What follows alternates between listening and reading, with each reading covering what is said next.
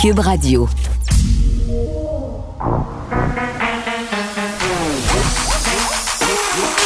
Elle a une opinion sur tous les sujets. Pour elle, toutes les questions peuvent être posées. Geneviève Peterson. Cube, Radio. Salut tout le monde, j'espère que vous allez bien. Bienvenue à l'émission. Beaucoup de sujets aujourd'hui, dont évidemment cette augmentation pour les éducatrices en CPE. La semaine dernière, on parlait avec Mathieu Lacombe, ministre de la Famille. On savait que c'était dans les cartons, hein, par ailleurs. M. Lacombe, euh, qui était accompagné de Sonia Lebel ce matin, qu'il était tout autant la semaine dernière pour nous annoncer une bonification du salaire des RSG. Là, c'est autour des éducatrices en CPE. On sait que euh, l'entente n'était pas encore euh, entérinée. Même Sonia Lebel qui a fait une sortie quand même assez, bon, je vais la qualifier de dur hier pour dire que les, euh, la, négociation, on n'avait pas euh, peut-être tous les partis qui s'assoyaient à la table pour négocier de bonne foi, mais en tout cas, on voit que ça a porté fruit aujourd'hui. Augmentation euh, dès maintenant de 17% de leur salaire, comme c'est ce qui était prévu par la dernière offre gouvernementale qui a été déposée en juillet dernier. Une éducatrice en CPE, juste pour qu'on se situe, là, gagnait 19 de l'heure. Ça, c'est au premier échelon. 25 et 18 au dernier échelon. Donc maintenant, ça passe à 21 et 38 au premier et à 28 et 31 au dernier échelon de l'heure. Est-ce que ça va faire une grosse différence? Quand on donne des pourcentages, ça a toujours là énorme, là. Euh, mais quand on remet ça sur le plancher des vaches, je pense que, comme j'en discutais avec Mathieu Lacombe, ça prend autre chose. Ça prend, oui, euh, je pense que c'est un pas en avant d'augmenter le salaire des éducatrices. Je pense qu'il n'y a pas une personne au Québec qui est convaincue que les éducatrices en garderie gagnent suffisamment d'argent. Mais à un moment donné, il faut donner aussi des conditions de travail, puis il faut en attirer. Là. Je rappelle que le gouvernement, on cherche encore 37 000 places en garderie. Euh, il faut attirer des nouvelles éducatrices dans la profession. Donc oui, le chèque de paie, c'est une chose, mais la qualité de vie, euh, c'en est une autre. On va revenir là-dessus, évidemment, avec Elsie et Marc-André. Et on va faire un retour aussi sur ce rétro-prédalage. Hein. Hier, Christian Dubé, là, qui a reculé sur la vaccination obligatoire du personnel de la santé. Je dis reculer, lui, il dit devancer, euh, repousser jusqu'au 15 euh, novembre. Est-ce que c'est un recul, justement? Puis est-ce que ce recul-là, va être suffisant pour convaincre les travailleurs de la santé qui sont encore récalcitrants à aller se faire vacciner à y aller. Puis, tu sais, on en entend depuis quelques jours des travailleurs de la santé, des travailleuses de la santé qui nous expliquent les raisons pour lesquelles ils ou elles ne vont pas se faire vacciner. Euh, bon, il y a des gens qui ont des raisons de santé très, très sérieuses. Ceux-là, on les exclut du débat en question, là, puis ça devrait même pas en être un débat dans leur cas. Ils peuvent juste pas pour des raisons de santé, mais euh, qu'on entend, ce qu'on entend, c'est des raisons idéologiques. C'est du domaine de la croyance. C'est pas scientifique. Euh, si j'ai peur du vaccin, si je veux attendre de voir les effets secondaires, ça va être quoi? Euh, puis moi, ce qui me fait rire aussi beaucoup, c'est qu'on on entend, je suis pas anti-vax. je suis contre ce vaccin-là. Ben là, OK, là, mais encore. on va essayer de voir avec Kim Lavoie, qui est une prof de psychologie en médecine du comportement Qu'est-ce que ça va donner, ce repoussage-là? Est-ce que ça va avoir l'effet escompté? Comment on les amène, ces travailleurs de la santé-là, à, aller se faire vacciner finalement? Euh, parce que là, vraiment, les deux camps qui s'affrontent, puis il y a un camp qui est plus agressif qu'un autre. Là, je, comprends les gens d'être écœurés. Euh, puis de, se sentir aussi un peu euh, que c'est injuste. C'est sûr que si tu te pointes à l'hôpital voir ton père puis ta mère, faut que tu montes ton passeport vaccinal, puis que la personne que tu t'en vas voir est vulnérable, puis que tu te dis, bon, ben, est-ce que cette personne-là va pouvoir être soignée par une personne pas vaccinée? Tu sais, je comprends les, je comprends les gens d'être fâchés. Là, c'est comme illogique. C'est frustrant. Puis tu as l'impression de faire un effort collectif. Puis les gens qui sont supposés travailler en santé, mais ben, ils rament dans le sens inverse de l'ensemble de la société. Mais je pense qu'il faut garder en tête que c'est une infime minorité euh, de ces personnes-là. Mais moi, je vais poser la question à Mme Lavoie. Est-ce qu'à un moment donné, on ne devrait pas avoir le droit de savoir qui est vacciné ou pas? ça fait un peu euh, dystopique. Là. Ça fait un peu 1984. Ça fait un peu... Euh, je vais pas dire totalitaire, ça serait un, mot un peu fort, mais si moi je vais à l'hôpital me faire soigner puis je me sens vulnérable, je pense que j'aurais peut-être le droit de savoir si la personne qui me donne des soins, elle est vaccinée ou pas. Est-ce que c'est une dérive? en tout cas, je, pense qu'on est plusieurs à se poser la question en ce moment si ça serait pertinent ou pas. Puis on, va parler aussi de la semaine sans écran dans les écoles. Vous le savez, là, j'en parle souvent. des fameux écrans, c'est un combat que je mène au quotidien et avec moi-même euh, et dans ma propre maison avec mes enfants. Tout le monde est connecté, tout le monde est trop connecté. Mais c'est quoi le rôle de l'école là-dedans? Et est-ce que l'école, parfois, va un peu trop loin dans ses doléances concernant les écrans? Je pense que c'est ce qui a fait sursauter le procureur de la Couronne. Nicole Gibault. J'en ai un ras-le-bol de ces gens-là. À mon sens, c'est de l'intimidation. Geneviève Peterson. C'est ça. S'il sauve en marchette, on aura le temps de le rattraper. La rencontre. Ouais, mais toi, comme juge, est-ce que c'est le juge qui décide ça? Com- Comment ça marche? Oui, oui, oui, oui, oui, oui, oui, oui. C'est le juge. La rencontre Gibault-Peterson. Nicole, salut. Bonjour, Geneviève. Bon, écoute, on va se parler d'un jeune homme, un jeune homme de 22 ans qui voulait paralyser des autoroutes, bloquer des ponts. Je pense qu'on voulait pas revivre euh, la situation qu'on a vécue l'an passé au printemps euh, dans le tunnel Louis-Polyte Lafontaine là, quand il y a une gang de complotistes qui ont décidé de bloquer tout ça. Là, la SQ qui est allée au devant de l'action en question, qui a arrêté le jeune homme et quand même euh, ce sont des accusations de complot, incitation à un acte criminel. C'est ce qu'a expliqué le, le jeune homme en question. Ce qu'on sait, par exemple, jusqu'à maintenant, c'est que les actions prévues sont maintenues. La page Facebook sur laquelle on faisait euh, la promotion de ces événements-là sont toujours euh, en ligne. Euh, les gens sont encore invités à s'y rendre. Oui, puis on espère que ça ne sera pas le cas parce qu'évidemment, ce sont des actes, d'abord, de, de- les conséquences sont probablement plus importantes à considérer. Quand on bloque des endroits, des ponts, des endroits stratégiques, des tunnels, par exemple. Ben, c'est névralgique. C'est C'est plus- c'est ça. névralgique. Et dangereux, dangereux, tu sais, je veux dire, c'est bien beau là, de penser qu'il n'y aura pas d'ambulance, qu'on va pouvoir contourner, qu'il n'y aura pas de, de, de, de véhicules de pompiers, de véhicules de policiers, de véhicules d'urgence, ou même quelqu'un qui est pris d'un malaise puis qui s'en va. Il y a toutes ces, ces conséquences-là, mais c'est le je me moi encore. Je m'oppose, je bloque le pont, je veux me faire voir, je, je, je. Euh, euh, on devrait complètement anéantir le mot je dans l'alphabet maintenant de ce temps-ci parce que c'est horrifiant de penser que c'est le cas. Euh, mais, mais, mais ils veulent, ils veulent aller de l'avant. Est-ce qu'ils vont y aller? Peut-être euh, que oui, mais c'est sûr que ça va être sous haute sécurité et je pense qu'on lésinera pas avec la mise en accusation de plusieurs autres personnes si c'était le cas. Parce que c'est vraiment dangereux de faire ces actes-là, vraiment dangereux. Ici, on l'a attrapé avant ce monsieur-là euh, qui euh, fomente tout ça, là, euh, et, et il se dit surpris. Ben voyons. Il se dit surpris. Il s'est dit pas sur- c'est-à-dire il s'est dit surpris que c'est arrivé comme ça, mais dans le fond, il s'y attendait. Ben je pense que oui, c'est un petit peu Mais- normal qu'on s'y attende. Nicole, j'ai une question, OK? Euh, là, ce jeune homme-là qui est arrêté pour avoir euh, comploté, entre guillemets, là, c'est-à-dire on veut bloquer Ah des oui. ponts, on veut bloquer euh, le tunnel, mais il y a déjà quand même des groupes de revendication, que ce soit des syndicats ou autres, là, qui ont bloqué des ponts puis personne n'a été arrêté. Ben là, j'ai pas le détail là-dessus. Est-ce qu'il y a des gens qui ont... Ça me surprendrait qu'il n'y ait jamais eu d'arrestation. Je pense qu'il y en a eu des arrestations pour bloquer des ponts, euh, mais euh, pe- peut-être dans des circonstances différentes. Mais tu as raison. Quand on voit des marches souvent, par Oui. contre, si on contrôle, euh, il y, a- il y a différentes façons. Tu sais, souvent les manifestations, lorsqu'elles sont annoncées, on a un trajet, on a ci, on a ça, on va bloquer une voie ou deux. Oui, c'est sûr que ça va ralentir le trafic, puis les gens vont être frustrés au volant, clairement. Mais là, on parle, quand on parle de bloquer complètement un tunnel, comme il est arrivé le, le tunnel Oui. Paulette la Fontaine, comme il est arrivé, ou bloquer complètement. Mais c'est que tu bloques pont. un pont, pas des ponts. Tu sais, Il y a ça aussi, là. ça. Il faut qu'il reste des, des voies de contournement, mais, mais c'est quand même euh, une question intéressante. Euh, Je trouve Oui, ça oui, m'étonnerait qu'on était plus sévère avec ce jeune homme-là, là, mais quand même, je me Non, dis, on, non, on s'est je déjà, ne ça s'est pas. déjà vu, là. Tu sais, Father First Justice, euh, t'es grimpé, euh, mais en même temps, les autos pouvaient continuer à circuler. Mais peu importe, là.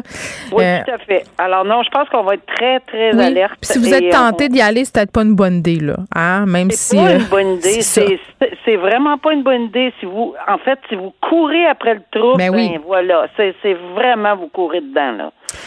Là, euh, Nicole, tu vas m'expliquer qu'est-ce qui se passe avec la conjointe du pasteur euh, oui. Paul euh, Mukendi. Là, Paul Mukendi qui a été condamné pour agression sexuelle, huit ans de prison, qui a pris la poudre d'escampette. On en a déjà parlé plusieurs reprises. Là, c'est sa femme, sa conjointe, euh, qu'on appelle dans sa communauté Maman Carmen, qui a été arrêtée euh, parce qu'on, bon, au niveau du SPVQ, là, on pensait qu'elle allait fuir euh, le pays. Puis là, je, je regardais tout ça aller, mais je me disais, mais on l'accuse de quoi, cette femme-là? c'est intéressant que tu poses cette ben oui, question-là. J'ai- c'est pas elle qui est condamnée à rien, trouvé- là?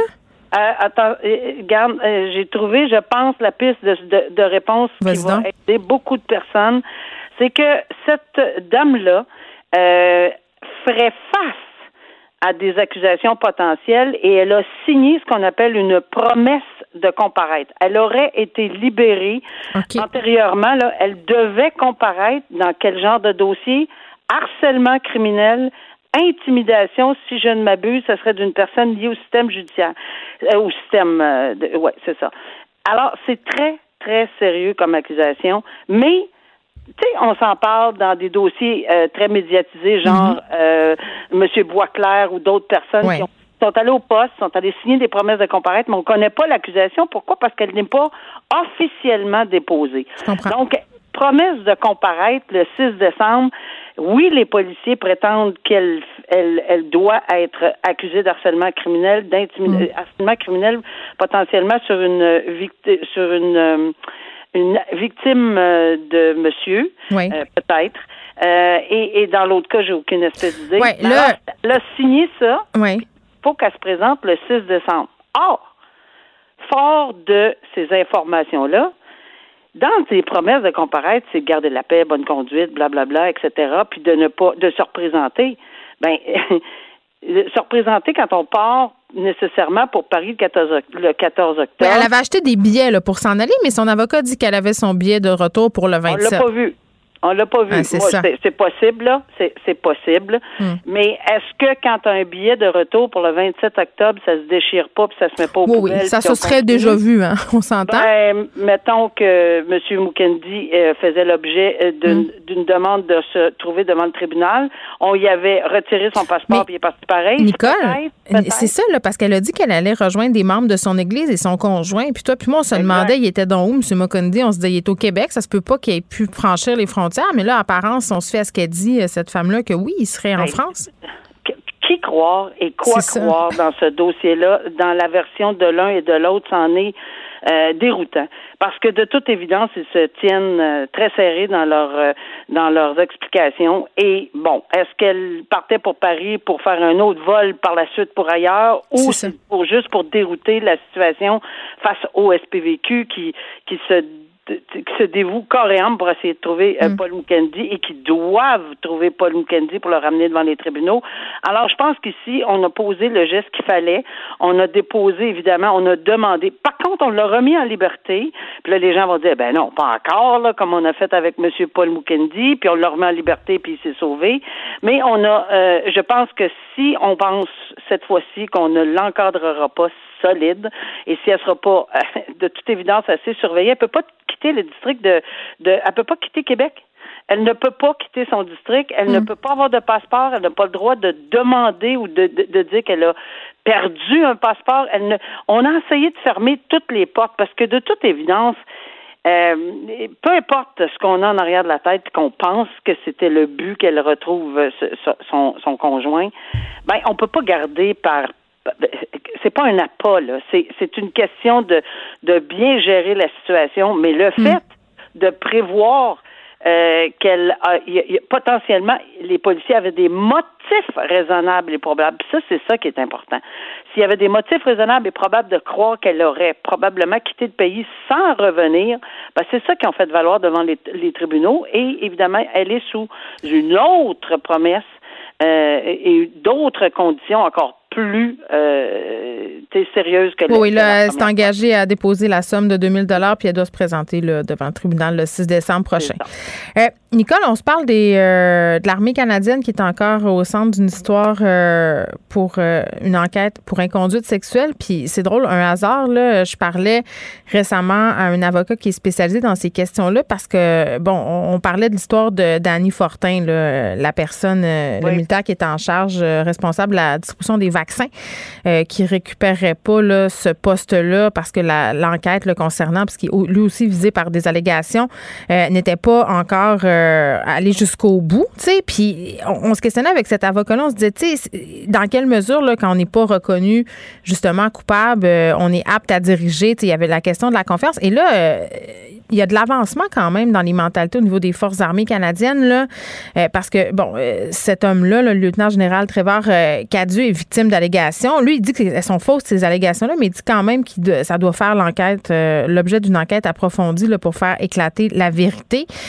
donc, il ne pourra pas continuer à avoir des fonctions dans l'armée canadienne en attendant la tenue de cette enquête-là, qui est tenue, il hein, faut le dire, Nicole, par un tribunal militaire, comme une espèce de justice parallèle. Là, ça, pour la tête, dans la tête de bien des gens, c'est un peu difficile à avaler bien souvent. Oui, sauf que c'est sont tellement dans la lumière mm. euh, claire maintenant c'est tellement évident. Euh, euh, on veut tellement essayer d'éradiquer.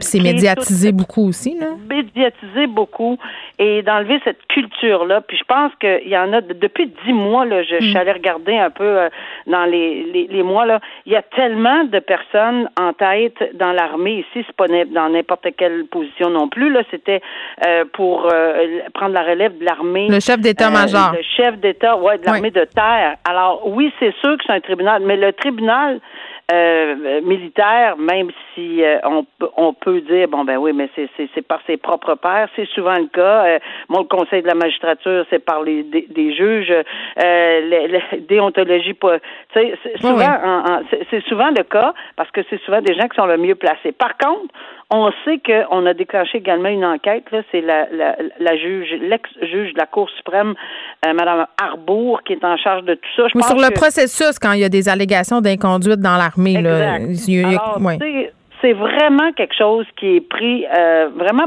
beaucoup plus au sérieux, à mon humble avis. Puis je pense que on avance dans le sens qu'on met ça en lumière. Et euh, il y, a, un problème. Il y a un problème parce que tout le monde, là, quand on voit cette annonce-là, les yeux nous lèvent dans les airs, les, les, puis on fait encore. Tu sais, c'est normal la réaction parce que ça arrive tout le temps. Euh, à chaque quelques mois, là, on entend parler d'un potentiel. Mais on ne sait pas si c'est récent, parce que si c'est récent, moi, ça m'inquiète. Parce que là, la culture, on ne l'aurait pas changé, la, mentalité. Mais si c'est encore euh, si c'est non mais je crois euh, c'est ça je crois Nicole que ce sont des allégations qui, qui remontent quand même euh, il y a un certain temps mais mais c'est quand même la preuve que dans l'armée on avait un problème de culture au niveau des agressions sexuelles. Tout à fait. Mais on espère que là, à compter du moment où tout s'est dévoilé, ben, cette culture-là, on a mis un stop à ceci. Puis oui, on va avoir plus de détails, mais on voit que, regarde, euh, on n'a pas le choix, il faut passer à travers, puis euh, ils sont sensibilisés à cette situation-là.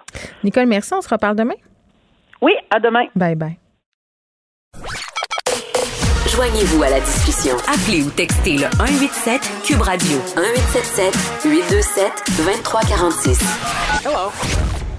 Est-ce que le recul du gouvernement sur la vaccination obligatoire amènera réellement plus de travailleurs de la santé à se faire vacciner? On dirait que j'ai quand même un léger doute. C'est rendu là, toujours pas vacciné si tu travailles en santé. Tu avec Kim Lavoie, qui est prof de psychologie en médecine du comportement à. Madame Lavoie, bonjour. Oui, bonjour Geneviève. Bon, euh, quand même, euh, c'est particulier la situation qu'on est en train de vivre. Ça a surpris bien des gens hier, euh, peut-être pas des gens qui travaillent en santé, là, parce que je pense que derrière les portes closes, on, chuchotait à l'oreille du ministre déjà depuis quelques jours que les conséquences, si on allait de l'avant avec la vaccination obligatoire, allaient être dramatiques sur le système. Néanmoins, bon, là, on prend cette décision-là de retarder tout ça au 15 novembre. Il y a plusieurs personnes, puis moi, la première, j'ai fait l'analogie suivante. Quand j'ai entendu entendu Christian Dubé dire qu'on repoussait, j'ai dit, ben là, c'est comme si tu menaces ton enfant d'une conséquence. Tu dis, hey, si tu fais telle affaire, tu vas aller dans ta chambre, je te jure, puis ça va être quatre jours sans iPad, puis finalement, au bout de deux heures, tu cèdes, puis tu redonnes parce que tu veux la paix. Euh, tu sais, l'idée, c'est qu'on prendra plus M. Dubé euh, au sérieux par la suite. Euh, qu'est-ce que vous en pensez de cette analogie-là, Mme Lavoie? Ben, je pense que Geneviève, vous n'êtes pas la seule à avoir cette réflexion-là. c'est la réflexion facile. avec des petits enfants à la maison, oui. c'est tout à fait ça. Et si c'est peut-être le règle le plus important, c'est si vous faites une en guillemets une menace, mm-hmm. euh, euh, c'est important que vous êtes prête à, à, à, le suivre parce que sinon, effectivement, euh, ça, ça, ça, ça, risque de, de miner la crédibilité euh, du ministre et de, de, tout le mandat. Et euh, voilà. Alors, je pense que ça reflète un, un flip-flop ou un retour en arrière de la part du gouvernement encore une fois, c'est pas la première fois hmm. qu'on a vu ça. Et comme j'avais oui, les dates, hein? de miner leur crédibilité et frustrer les travailleurs de la santé qui sont en faveur de cette directive, effectivement. Mais Madame Lavoie, vous mettez le doigt sur quelque chose, c'est pas la première fois qu'on fait un recul et tout ça. Puis j'ai tendance à penser que dans la vie, c'est une qualité, là, c'est une qualité euh, que le gouvernement Legault a. C'est-à-dire quand il se trompe, souvent, on revient en arrière. Pas dans tous les dossiers, peut-être vous allez me dire, mais, mais euh, néanmoins, je pense que ça leur fait pas peur euh, de prendre des décisions avec les informations. Le premier ministre le répétait assez souvent. Là. Je vais donner l'exemple de Noël. À un moment donné, il s'est dit on va faire Noël. Puis là, deux semaines plus tard, ça n'avait pas de sens. Fait qu'elle dit ça se pourra pas avec la situation épidémiologique. Je pense que c'est un peu la même chose qu'on est en train de vivre avec la vaccination. On a des données qui nous disent ben c'est pas une bonne idée. Euh, néanmoins, tu sais, ces reculs-là, là, tu les, gens qui sont en train d'être sur les médias sociaux à dire que le gouvernement Legault manque de transparence, que le gouvernement agit en girouette, que c'est pas cohérent, que c'est pas concluant, qu'on est toujours dans la contradiction. Ça, quel effet ça peut avoir comme, euh, tu sais, vous êtes experte du comportement, justement, sur le comportement des gens en santé pas vaccinés? Ben écoute, premièrement, je comprends et, je suis complètement d'accord avec, ce que vous venez de dire. Alors, effectivement, je suis d'accord avec le fait qu'on doit rester quand même souple. Et ben la pandémie, une chose qu'on a appris, c'est que, écoute, c'est en, c'est en train de changer euh, à tous les semaines. Il faut vraiment répondre aux, aux, nouvelles données qui rentrent euh, presque à tous les semaines. Alors, mm. je suis d'accord qu'il faut rester souple. Euh, et, et, honnêtement, je comprends la décision du gouvernement. Ils ont dû regarder, examiner les statistiques. Encore plus de 22 000 travailleurs de la santé ne respecteront pas la date limite euh, de demain, le 14 octobre. Et 14 000 n'ont toujours pas reçu, euh, oui, c'est ça, de, de, première dose. Mm-hmm. Alors, c'est sûr que je pense que ça reflète peut-être un compromis en fonction des données. Et c'est pour qui ça?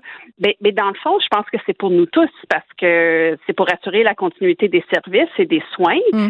Euh, bien que quand on fait du va-et-vient, c'est ça le, le danger, et c'est ça que je crains, c'est que les résistants peuvent utiliser cela comme levier pour peut-être tenir le système de santé. Et nous, en otage. Et c'est ça ben, J'en ai vu, Madame Lavoie, des, des posts sur les médias sociaux au travers de la santé euh, euh, qui disent on lâche pas. Vous voyez, quand on se tient, le gouvernement plie.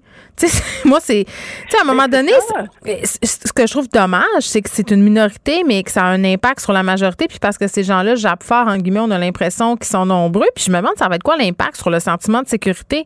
Sais, les gens qui ont déjà peur d'aller à l'hôpital parce que c'est la COVID-19 puis qui ont peur de l'attraper là-bas, ça, je me au fait que peut-être tu te fais soigner par un praticien qui n'est pas vacciné. Euh, clairement, il y a des gens que ça va peut-être refroidir pour se présenter, je sais pas moi, à l'urgence, par exemple. Ben, honnêtement, je pense pas. Et si je peux apporter un, peu de, ben, données, euh, de, oui, c'est ça. À ça, c'est euh, il y, a, une, étude qui est sortie en, en, Journal of the American Medical Association. C'est en août dernier, fort intéressant c'est où est-ce qu'on va être à risque, le plus à risque d'attraper la COVID? Et on comparait différentes situations, environnements, situations. Mm-hmm. Euh, et si on regarde euh, comparativement à l'attrapage, on, va dire au hasard, mettons, on se promène dans la rue, euh, dans un parc, à l'épicerie, si vous êtes dans un, un, milieu de santé, mettons un hôpital par exemple, vous êtes 60 moins à risque d'attraper le COVID hmm. euh, en milieu hospitalier comparativement au hasard. Et euh, en contrepartie, la place où, on est quand même plus à risque de l'attraper, c'est quand même pendant les parties familiales, mettons dans les dans des chez quelqu'un. Exactement, huit fois. Mais euh, mais quand même, pour revenir à votre votre question initiale, c'est effectivement il y a beaucoup de encore juste ce matin, beaucoup d'échos de frustration intense parmi des travailleurs de santé qui sont déjà vaccinés. Et, et, je me demande s'ils se sentent peut-être pas invalidés par l'extension, parce que vous avez raison, Geneviève, la vaste majorité, non seulement des travailleurs de santé, mais le public, sont en faveur de la vaccination, euh, sont vaccinés et, je pense que ça va, ça risque de créer certaines tensions à l'intérieur de certains milieux hospitaliers. La seule chose que je connais pas, mm. euh, j'ai essayé de trouver euh, des, des, des informations là-dessus, c'est qui c'est, mettons, 14 000 qui ont toujours pas reçu une première dose? Est-ce qu'ils sont des gens qui travaillent pas face au public? Mm. Est-ce qu'ils sont, ils représentent un vrai danger pour le public? Est-ce qu'on peut pas revenir avec eux pour voir justement parce que chaque personne a sa propre raison.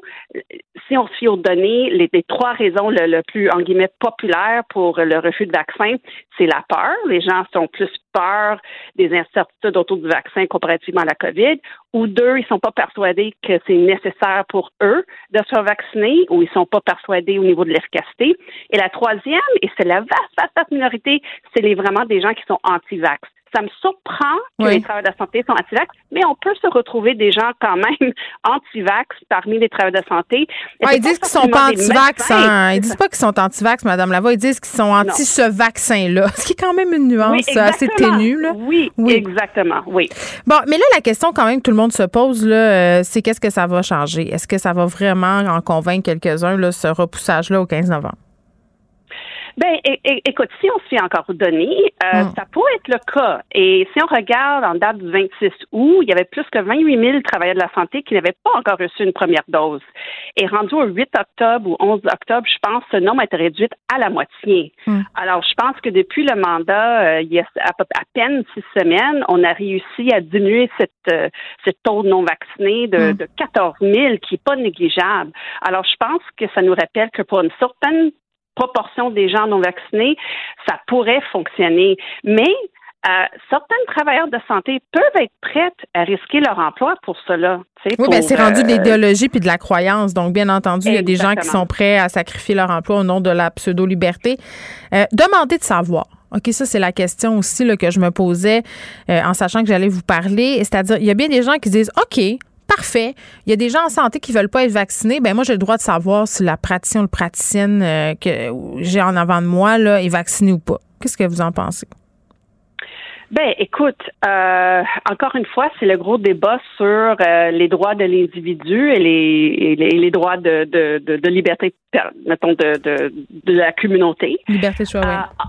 Oui, honnêtement, je pense que c'est si ça pourrait vous mettre à risque ou si vous n'êtes pas à l'aise de vous faire traiter par quelqu'un qui n'est pas vacciné, hmm.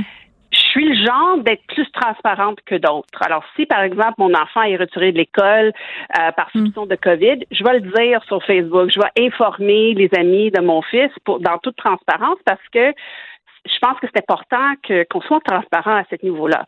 Hmm. Euh, je, je, honnêtement, je pense pas qu'on peut forcer. Euh, les travailleurs de la santé de dévoiler ça.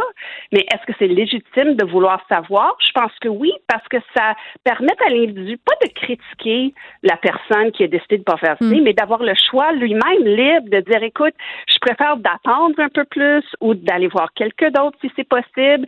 Euh, et je pense que c'est pour respecter leur droit de choisir aussi qui est aussi important. Très bien, Kim Lavoie. Merci beaucoup, qui est prof en psychologie et en médecine du comportement, Lucas. Vous écoutez Geneviève Peterson. Cube Radio. Un petit mot euh, sur euh, Balarama Holness, euh, le chef de Mouvement Montréal, qui se décrit comme la troisième voie dans la course à la mairie de Montréal. Je partageais ce matin un tweet que Monsieur, en fait, Holness a écrit parce que, bon, depuis quelques jours, il est quand même sur la sellette pour son histoire de référendum sur Montréal. Il s'est contredit dans ses promesses. On en a parlé avec Elsie et Marc-André hier quand il s'est joint à l'autre partie. Là, il a dit, ben non, je vais revenir en arrière sur la question de la langue puisque Monsieur Holness veut faire un référendum pour que Montréal devienne une ville bilingue.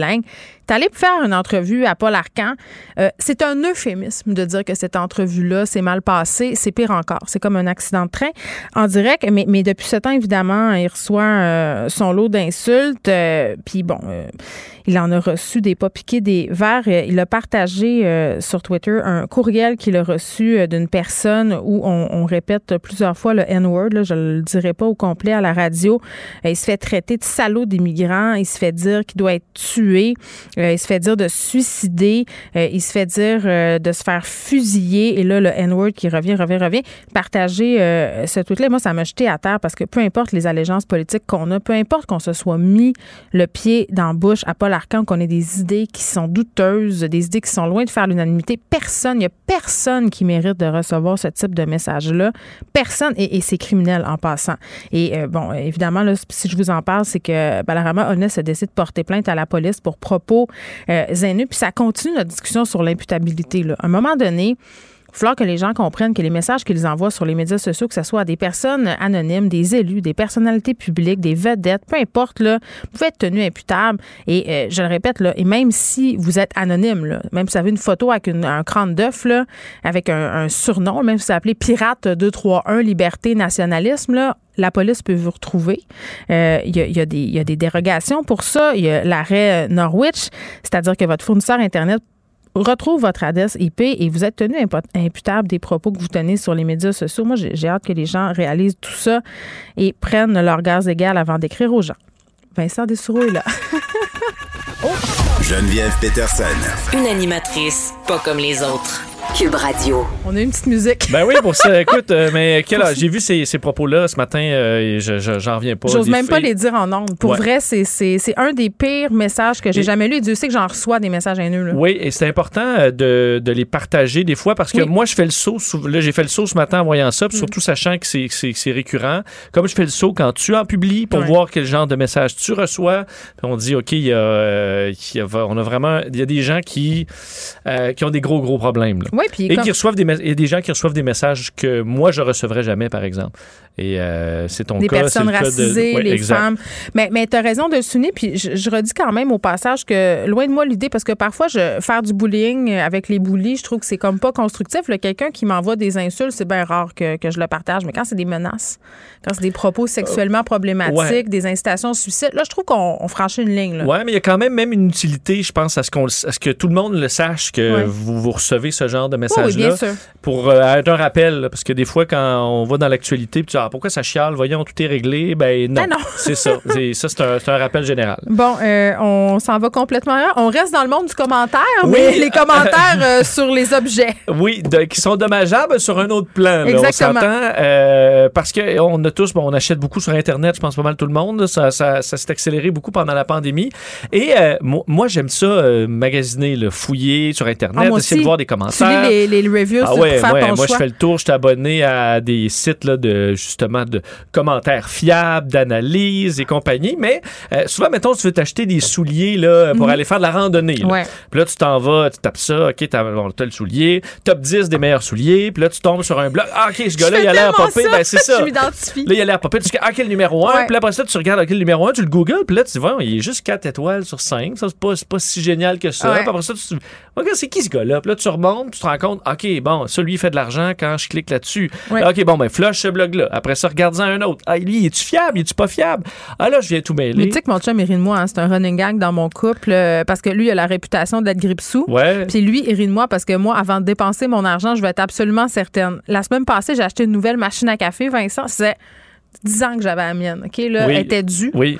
Écoute, ça m'a pris tellement de temps à la choisir, là. Je pense que tu comprends pas le nombre de vidéos YouTube que j'ai regardées, de commentaires. Puis à un moment donné, j'étais comme dans un tourbillon, puis je savais plus qu'est-ce qui était vrai, qu'est-ce qui était faux. Parce que moi, j'aime, ça, pas me tromper, là. Ben, mais, mais donc, faire ce travail-là, ça me dérange pas. Mais, mais c'est même le fun. À un moment donné, mais c'est le fun, mais jusqu'à ce qu'à un moment donné, tu saches plus du tout euh, où donner de la tête parce que qu'est-ce qui est vrai, qu'est-ce qui est faux, euh, on le sait plus. Et là, aujourd'hui, aux États-Unis, les autorités américaines en matière de concurrence, la FTC, mhm. euh, a envoyé des notices, en fait des avertissements à 700 compagnies. Il faut dire que c'est pas toutes des compagnies qui ont nécessairement mhm. euh, fait dans le faux commentaire, mais c'est un avertissement général aux différentes industries, dire euh, vous devez arrêter d'avoir des faux commentaires ou des commentaires trompeurs qui sont utilisés pour vendre vos produits parce que eux, d'ailleurs, ils disent dans le communiqué, l'essor des médias sociaux a brouillé la frontière entre ce qui est du contenu authentique et ce qui est conduisant à une explosion de revues positives trompeuses. Ces faux avis et ces approbations mensongères trompent les consommateurs et, ça c'est le bout qu'on oublie souvent, désavantage des entreprises qui sont honnêtes. Ben, c'est vrai. l'entreprise de souliers de course qui fait des bons souliers de course, mais qui n'engage pas un paquet d'influenceurs puis un paquet de blogs. Il y a du monde qui se met en gang pour aller euh, sur le site d'un commerce puis laisser une étoile, deux étoiles. Tout à fait. Puis tu sais, le, monde du commentaire, c'est fou. Là. Il y a quelques années, puis ça date déjà euh, quand même pas mal. Là. Il y avait un journaliste pour Vice qui avait créé toute pièce le meilleur restaurants C'est à l'aide de commentaires sur TripAdvisor. Numéro pour- sur TripAdvisor. Oui, pour montrer à quel point les commentaires, parfois, c'est juste du vent, puis qu'à un moment donné, si tu te fies juste à ça, puis que tu pas de, de sens critique, ben finalement, tu te ramasses euh, dans des endroits qui sont pas nécessairement la crème de la crème. Là, lui, c'était une cabane, il a servi de la lasagne puis de la soupe à des gens qui étaient persuadés d'aller dans un 18 étoiles Michelin. Oui, est-ce que euh, la, la FTC bon, euh, souhaite, c'est de donner des amendes? Euh, 44 000 par violation, donc par commentaire. Parce que pas juste des compagnies pic-pic qui font ça, le Vincent. C'est c'est ce que je comprends, moi, de tout ça. Oui, il y a des grands, il y a des géants qui l'utilisent d'une façon ou d'une autre. On sait que ça peut être euh, des fois sur la ligne parce que euh, c'est surtout ça, là, dans la liste de ce que eux disent qui est trompeur, ben, il y a Mm. y, a les- il y a les évidences, là, des commentaires complètement faux. Mais il y a entre autres euh, des gens qui reçoivent des produits. OK, ben là, je te qui donne l'exemple. pour des produits. C'est ça. Je te donne l'exemple de ma fameuse machine à café. Tu sais, quand je te dis que j'ai écouté 52 000 vidéos YouTube, évidemment, les gens qui ont des blogs de café, tu sais, le monde du café, c'est comme le monde du vin. là. Il y a des gens qui tripent bien raide et qui ont une connaissance. Donc, ils se font envoyer des machines à café par les compagnies, c'est bien évident. Moi, je, me- posais vraiment la question. Je me disais, dans quelle mesure tu peux faire un- un- une recension vraiment honnête d'un produit qui t'a été donné?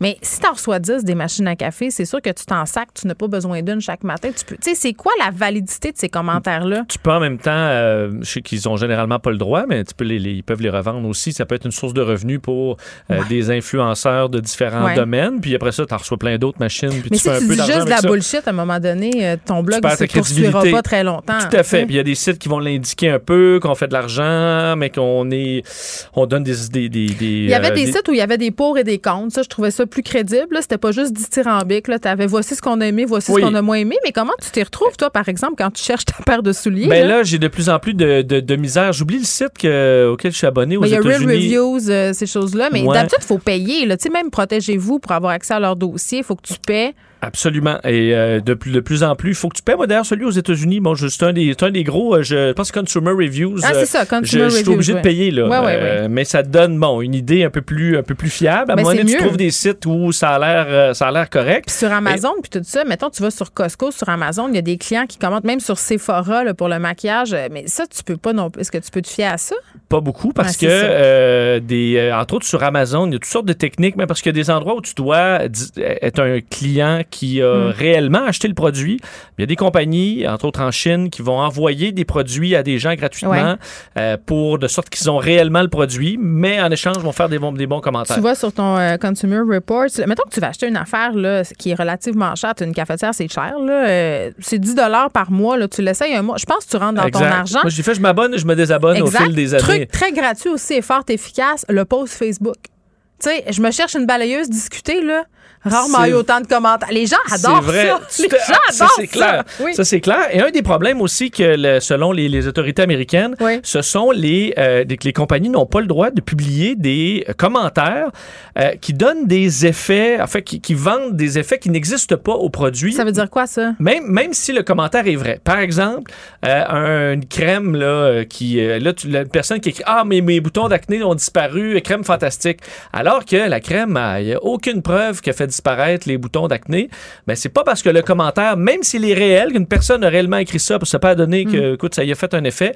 euh, techniquement, t'as pas le droit et c'est trompeur. Bon, technique sans, euh, technique sans.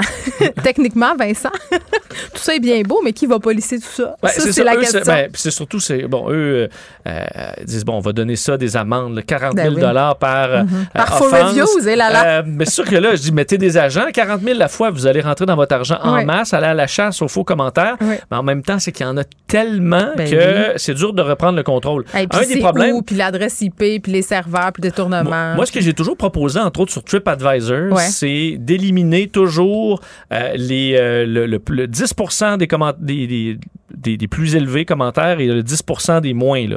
Euh, tu restes un peu comme on fait dans le patinage artistique, je me trompe pas. Tu enlèves toujours la note la plus basse pas, et la hein. note la plus haute. T'as-tu remarqué quand tu veux acheter quelque chose, là, tu veux juste lire du 5 étoiles? Oui, moi Tu je regarde ça des fois. Je, conforter. je- je tape ça- une fois que je l'ai acheté, je tape sur 5 étoiles. Là, je juste yes. pas, ah, je suis donc bien. Oui. Qu'est-ce que Quel bon choix. Mais on le fait aux Olympiques, là, éliminer la note la plus Je pense qu'on devrait faire ça sur un pourcentage des commentaires sur TripAdvisor, de sorte que si tu engages quelqu'un, tu ben écoute, son commentaire va être supprimé. Et si tu as quelqu'un du, du restaurant en face qui veut te saloper ton, ton restaurant, ben son commentaire va être effacé aussi. On va se retrouver toujours avec une certaine moyenne. Et je pense que ça aiderait un peu. Mais euh, c'est difficile et entre autres des, euh, des commerçants qui, eux, mettons, tu, sais, tu rénoves la place, euh, t'as changé, ben là, t'es pogné encore avec tes vieux Tes commentaires. vieilles étoiles. C'est difficile la gestion Ouais. du commentaire, mais c'est c'est la vie maintenant. Daniel Craig euh, et les bars gays. Ah, un mot là-dessus, parce que là, j'ai pas vu le dernier James Bond. Excuse-moi, là, c'est quand même l'archétype du mâle hétéro euh, normatif, là, Daniel Craig. Mais, en, mais pas tant que ça, parce que Ah Daniel? Craig a dit dans un podcast dans les derniers jours que lui, la- les bars où il allait, C'est des bars gays. Hey, Mathieu Bocoté va être déçu. C'est le panthéon de l'hétérosexualité, selon lui. Je sais pas comment, euh, je sais pas comment euh, Ma- Mathieu prend On va lui ça. demander. Mais euh, il va dans les bars gays et depuis il dit des décennies là. Il dit il allait dans les bars hétéros puis il a tendance il dit il avait tendance à ce que ça se finisse à un coup de poing sa gueule par endroit. Sûr que là euh, peut-être une époque aussi euh, Ben, c'était peut-être dans les mauvais bars, là, c'est ce que Ben, te dire. Tout à fait. Et ben, il dit qu'il est tombé dans les bars gays, puis il dit les gens sont tellement. Enfin, je, je utilisais ses propos là. Il dit c'est tellement une belle place où aller. Tout le monde était chill, tout le monde, tout était ok, endroit très sécuritaire pour être. Et je pouvais rencontrer des filles là aussi parce qu'il y a beaucoup de filles qui sont là pour exactement la Pour même la raison, pour avoir euh, la paix. Euh, lui dit d'ailleurs parce qu'il y avait eu, tu, tu dis c'est l'exemple de l'hétéronormatif, pas tant que ça parce qu'il Ben, en 2010, Oui. il avait fait les tabloïds parce qu'on on l'avait euh, photographié à la sortie d'un bar gay avec l'animateur de ce podcast-là, qui est un de ses amis, Bruce Buzzy. Peut-être fluide, euh, notre petit Daniel. Non, mais il est en train de se faire des câlins. Ben oui. Euh, Il est peut-être pas sous l'emprise de la masculinité toxique, Ben, puis c'est bien parfait. Il le dit, il dit on est, on est tactile, on s'aime, on se donne des câlins, c'est OK, on est deux hommes adultes, Ben puis oui. on peut bien faire ça si on veut. Mais là, le, le problème, le dernier point sur Daniel Craig, parce que je, je trouve, ça- je trouve ça bien correct. Moi, d'ailleurs, je te disais, j'ai un de mes meilleurs amis allemands qui est venu à Montréal il y a quelques jours. On est allé euh, au date, là. Oui. Et euh, c'est un hétéro et c'est la soirée de sa vie. Là. Il voulait retourner. Ben, il moi, j'ai eu des très ça. bonnes soirées dans des bars gays. Euh, ben oui. Mais c'est que euh, je voyais que ça a fait la controverse, les propos de Daniel Craig, parce que là, il y en a qui disent, ben là, les hétéros devraient pas aller dans les bars gays, cruiser, ça se fait pas. Mais ils croisent les filles. Il y en a qui disent aussi, parce que sur TikTok, il y a eu un débat concernant est-ce que les hétéros ont leur place dans les bars gays? Est-ce que ça devrait pas être un espace uniquement pour les membres de la communauté LGBTQ? Euh, et là, je- écoute, je trouve ces commentaires-là complètement dans le champ. Euh, les, euh, les, hétéros- les- être hétéro, ça fait partie de- des orientations sexuelles. là. Alors, si tu dis, nous, on accepte tout le monde. Excuse-moi, c'est comme la taverne qui dit non femmes. C'est le même problème. Exactement. Et tu dis, si, euh, écoute, si les hét- un hétéro qui est prêt à aller dans un bar gay pour, pour passer du bon temps, Ouais. C'est pas pour pense que troller, by the way, hein, que tu vas dans un bar gay, parce qu'à un moment donné, là, il y a quelques années, c'était la mode, là, euh, le gang de gars qui allaient dans le village troller d'un bar gay. Là, on n'est pas dans cet esprit-là du ça, tout, un, là. groupe- Ça, c'est de des gars qui gros vont là pour douchebags rire, mais dégueulasses, je pense pas que ça arrive si souvent, mais Non. des gays qui sortent leur ami hétéro dans un bar gay, puis Ah oui, ils passent du bon temps, puis ils frenchent avec une fille, c'est quoi le problème? Moi, j'en vois pas. Moi, je me rappelle, la première fois que j'étais allée dans un bar gay dans le village, écoute, je débarquais du Saguenay-Vincent, là, j'avais pas vu grand-chose dans ma vie. Il y avait pas de toilette pour, euh, pour les filles, tu sais, fait qu'il fallait que j'aille. C'était au Sky, ouais. Euh, j'étais très gênée, j'étais là, oh my God, là, tout le monde, tu sais, faisait son affaire, euh, urinait, je vais le dire. Ouais, ouais, je voulais mais- pas comme regarder. Tu sais, j'étais très, très mal à l'aise. Puis c'était mon seul malaise. Parce qu'il y avait des urinoirs, là. Ben, c'était juste des Tu urinoirs. euh, ben là, c'est parce que c'était beaucoup d'urinoirs. Il y avait beaucoup d'hommes. Euh, Ouais, c'est gros, le Sky. oui. Fait que ça, c'était, ma, ma, mon incursion euh, qui a été la première et non la dernière euh, dans les barguets. Mais c'est vrai que pour passer des belles soirées, puis nous, on y allait en gang de filles pour avoir la paix. Parce qu'on travaillait dans un bar, puis on voulait la paix. La Donc, tu paix. pouvais rencontrer des gars hétéros là, puis... Ben, euh, ça se pouvait, mais c'était pas le meat market habituel. Donc, c'était apaisant. Oui, tu te sens plus en sécurité? Et des fois, j'ai l'impression, en voyage, euh, c'est un des, c'est dans les bons endroits où aller au départ. Vrai, parce que hein? tu es sûr de ne pas tomber dans des endroits où tu vas être mal accueilli nécessairement. J'ai connu quelques villes, je sais Ouais. pas dans quel pays où tu rentres, tu dis, OK, là, ça va mal, mal virer ici. c'est ça. Alors, euh, c'est des endroits plus, souvent plus accueillants. Alors, Daniel a tout Il compris. aime ça. Et euh, il y va. Puis écoute, il. il et, et bécoter vos amis hétéros, euh, les gars, il n'y a pas de problème. Soyez Daniel, il, il le fait, soyez tactile. Il a déjà été pris d'ailleurs à. En fait, il dit qu'il bécote des fois des hommes sur la bouche. Mais Euh, écoute, écoute, il fait ça. Hey, l'année prochaine, il va nous annoncer d'autres affaires, j'ai l'impression. Quand Il ça va être juste- fini, le James Bond, C'est là, ça, il attend juste la fin de 007, Ouais. puis après ça, il va vivre sa vie il pleinement. va dire, je suis full queer, man, chill. Vincent, merci. Salut. Geneviève Peterson. Une animatrice pas comme les autres. Cube Radio.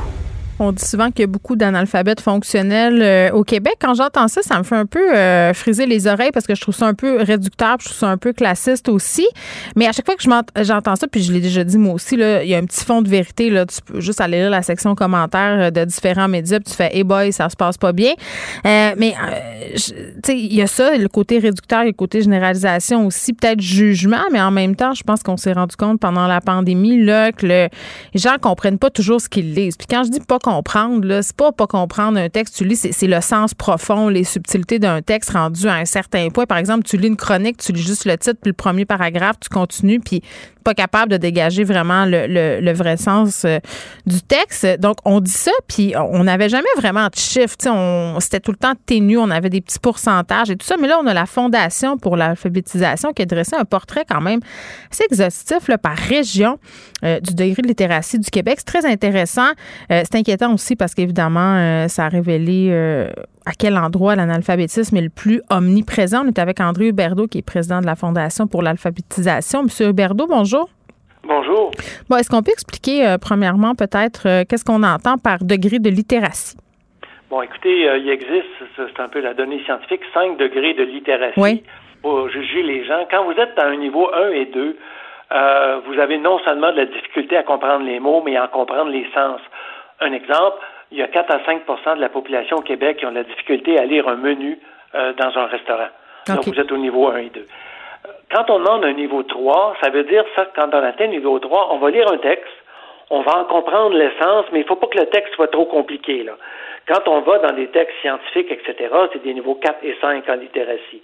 Mais le niveau 3, c'est le, niveau 3, c'est un niveau minimum qui vous permet de, de lire un texte, d'en comprendre le sens et ultimement d'en déduire des choses pour vous, des conclusions pour vous. OK. Donc, vous avez classé euh, les régions, les gens, donc par, par niveau, mais comment vous avez évalué les capacités là, des répondants?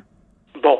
Alors, grosso modo, on est parti d'études qui existaient déjà. Bon, l'étude du PK, qui est une étude internationale, publiée à tous les cinq ans, qui euh, regarde la littératie et les performances des différents pays à travers le monde, dont le Canada et dont la province du Québec.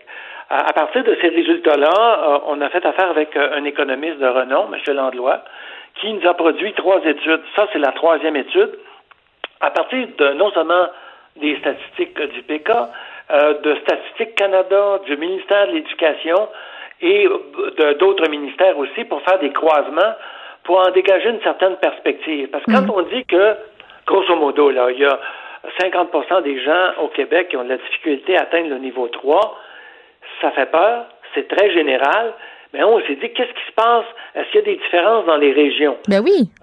Et parce que l'idée, c'est d'essayer de trouver des moyens d'action pour améliorer nos performances. Oui, c'est ça, monsieur, euh, euh, euh, monsieur Berdo, quand même, ce que je disais, là, c'est parce que c'est bien beau de dire, OK, la moitié d'un alphabet fonctionnel, puis d'être un peu condescendant, mais c'est parce que l'objectif, ça serait quand même d'arriver à un meilleur score que ça, là. Bien, tout à fait, parce que dans la première étude, on a regardé l'impact économique d'améliorer les performances du Québec. On a comparé ça avec l'Ontario. On a regardé les chiffres de l'Ontario qui sont un peu mieux que ceux du Québec. Puis on a dit, ben, est-ce que ça peut avoir un impact économique, ça? Parce que si on a une meilleure euh, performance en littératie, on va avoir des meilleurs emplois, des meilleurs revenus, etc. Alors, ce qu'on s'est aperçu avec l'étude de M. Landlois, c'est qu'à chaque année, si on atteignait les chiffres de l'Ontario, c'est un impact de 4,9 hmm. milliards de dollars sur le PIB du Québec. C'est énorme. Bon, et puis là, je ne veux pas stigmatiser euh, des régions, mais quand même, vous avez dressé ce portrait-là euh, pour un peu qu'on comprenne qu'est-ce qui affectait justement cette littératie-là. Puis le fait euh, de la ruralité, on ne peut pas le nier, là, ça a un impact. Ou est-ce que c'est le pire, entre guillemets? Bien, écoutez, je voudrais pas mettre une région contre une autre, mais ce qu'on constate à cet égard-là, c'est qu'il y a des régions par exemple, si vous êtes travaillé dans des mines, vous allez à la pêche commerciale, etc., c'était des, métiers à l'époque qui n'exigeaient pas euh, une grande connaissance. Aujourd'hui, c'est différent. Mais où il n'y a pas d'école aussi supérieure, s'il n'y a pas d'université puis de cégep, euh, on va moins longtemps à l'école. C'est juste la grosse logique, finalement.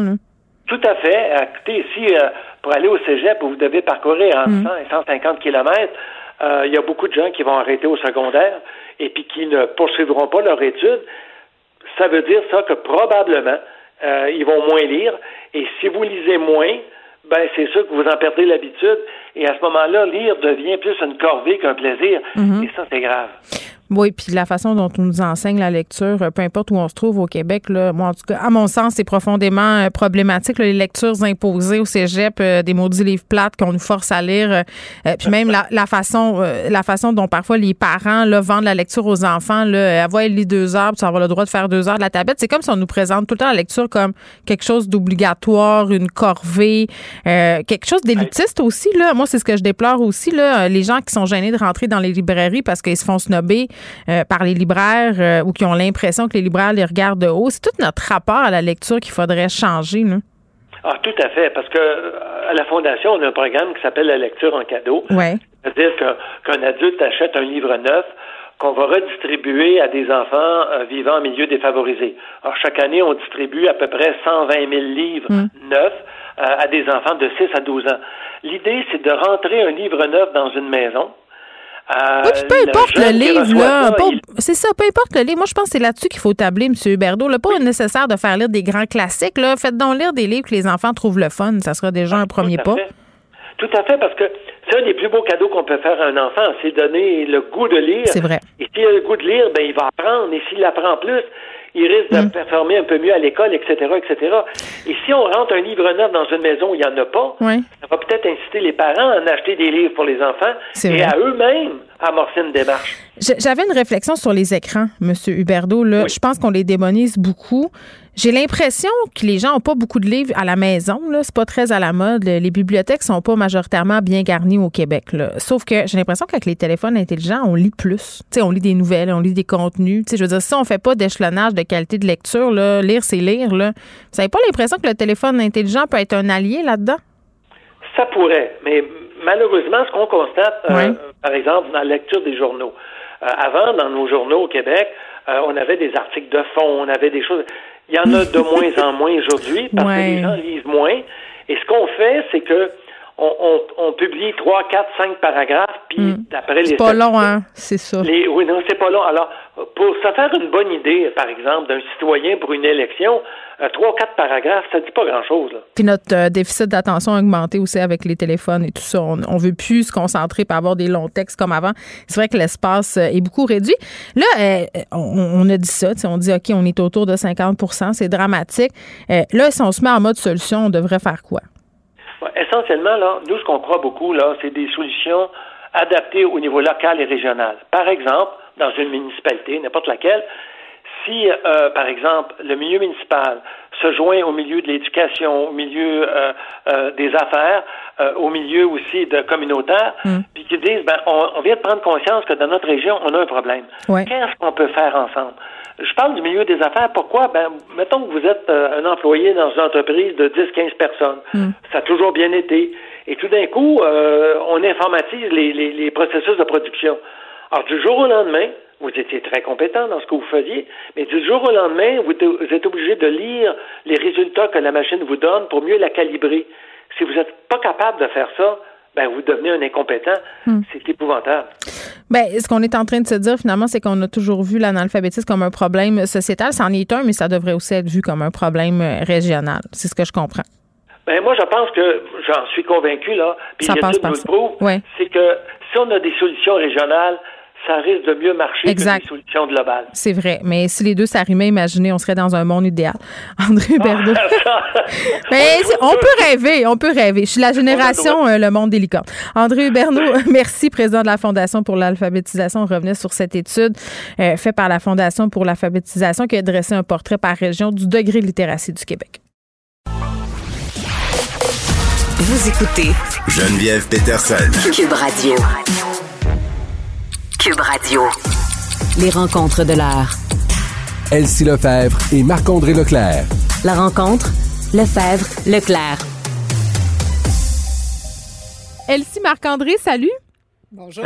Bon, évidemment, on s'y attendait. le Québec s'est euh, entendu avec les RSG la semaine dernière. Euh, il restait à ficeler l'entente avec les éducatrices en CPE qui ont eu, elles aussi, je dis elles parce que majoritairement, ce sont des femmes qui occupent ces emplois-là, 17% d'augmentation euh, salariale euh, et qui va arriver tout de suite, le effectif immédiatement, si on peut faire cet anglicisme. Elsie, salut.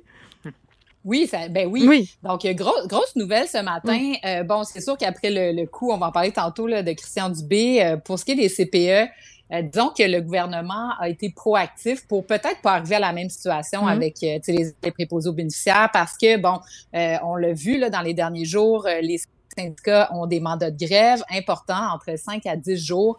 Des mandats de grève souvent qui ont été là, votés à plus de 97 Donc, il semble y avoir un consensus sur le fait qu'ils sont euh, sous-payés, donc des, des, des, conditions de travail à améliorer. Et ce qui est vraiment inusité, c'est que Sonia Lebel, on l'a vu hier, elle est sortie là, un peu... Euh, euh, durement. Elle était excédée pour dire que les syndicats n'étaient pas venus à la table de négociation, qu'elle était comme bloquée par la situation. Et donc, elle annonce, sans même justement avoir eu les syndicats à la table une augmentation immédiate effective à compter d'aujourd'hui de 12 à 17% euh, du salaire en ouvrant la porte à les bonifier ces offres-là euh, lorsque les syndicats vont s'asseoir à la table. Donc, euh, c'est une stratégie, c'est ça, de, mémoire, là, j'ai pas, on n'a pas vu ça souvent. Euh, donc, euh, mais qui est proactive. Moi, je pense que c'est bénéfique parce que là, mm. chaque semaine, il y a des dizaines d'éducatrices qui quittent le réseau parce mm. que, ben, dans le fond, ça vaut presque pas la peine de travailler dans ce réseau-là. Euh, travailler au salaire minimum ou dans d'autres types d'emplois peut apporter un salaire équivalent alors que ce sont des professionnels qui s'occupent des enfants au Québec. Donc, franchement, une bonne nouvelle. Marc-André, moi, moi, la chose qui me surprend toujours quand on nous annonce, euh, parce que oui, c'en est une bonne nouvelle, ça fait longtemps, je pense que tout le monde s'entend pour dire que les éducatrices en garderie ne gagnent pas assez. Euh, mais quand on nous annonce des pourcentages comme ça, moi, je suis toujours un peu, euh, pas party pooper, mais je suis comme, OK, tu sais, 17% ça a l'air gros quand même, mais quand on regarde ça en chiffres, c'est quand même pas une terre en bois de bout. Là. Pour les RSG, c'était quelque chose comme 4000 par année. Ça va-tu faire une différence tant que ça, ce 17 $-là? Ça prend autre chose, là, à un moment donné aussi, là. Non, c'est ça, tu as raison. Tu sais, quand tu dis des, des 15, des 17, des 20% mais tu sais, c'est. Ça paraît bien. Oui, ça paraît bien, mais après ça, quand tu mets après ça les, les, impôts, les cotisations X, Y, Z, qu'est-ce qui reste vraiment dans les poches de ces éducatrices-là? Ça, c'est une autre chose à voir. Moi, je trouve la stratégie de Mme Lebel euh, super intéressante. Euh, je pense que c'est, euh, c'est vraiment une ministre qui se démarque dans ce gouvernement-là. Puis ce matin, d'arriver avec ça, bon, moi, ça, ça prouve que le gouvernement est de bonne foi là-dedans. Puis quand tu fais des négociations, ben, c'est toujours un, un bon départ, euh, au moins quand un ou on espère les deux parties sont de bonne foi. Sauf le grand défi, puis je pense qu'on peut faire un parallèle avec le système de la santé, c'est que ce qui est proposé par le gouvernement, c'est 12 euh, à 17 là, selon, euh, pour encourager le temps, le, temps plein, le 40 heures semaine. Mais moi, j'ai la chance de siéger là, sur le CA de, du CPE de ma plus jeune, parce que ma plus vieille est rentrée à l'école cette année à la maternelle.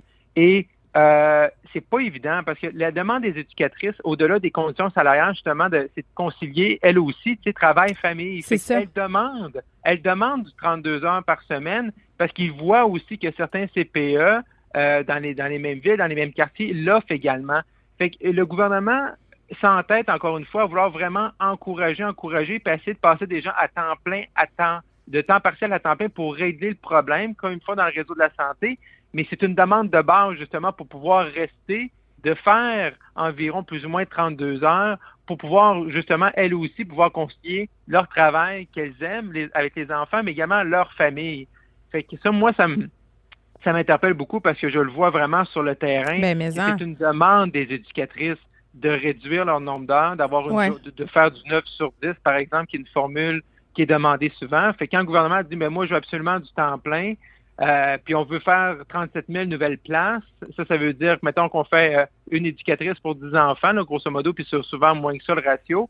Ben, c'est 3700 nouvelles éducatrices qu'on doit trouver. Là, fait que le défi est de taille. C'est pas juste euh, avec le salaire qu'on va les attirer. Puis pour avoir parlé avec plusieurs éducatrices, Marc-André, je vais abonder dans ton sens là, sur la conciliation travail-famille. C'est épouvantable. les éducatrices qui me disaient ben écoute, moi, je suis payée pour m'occuper des enfants des autres et à cause de ça, je vois plus les miens.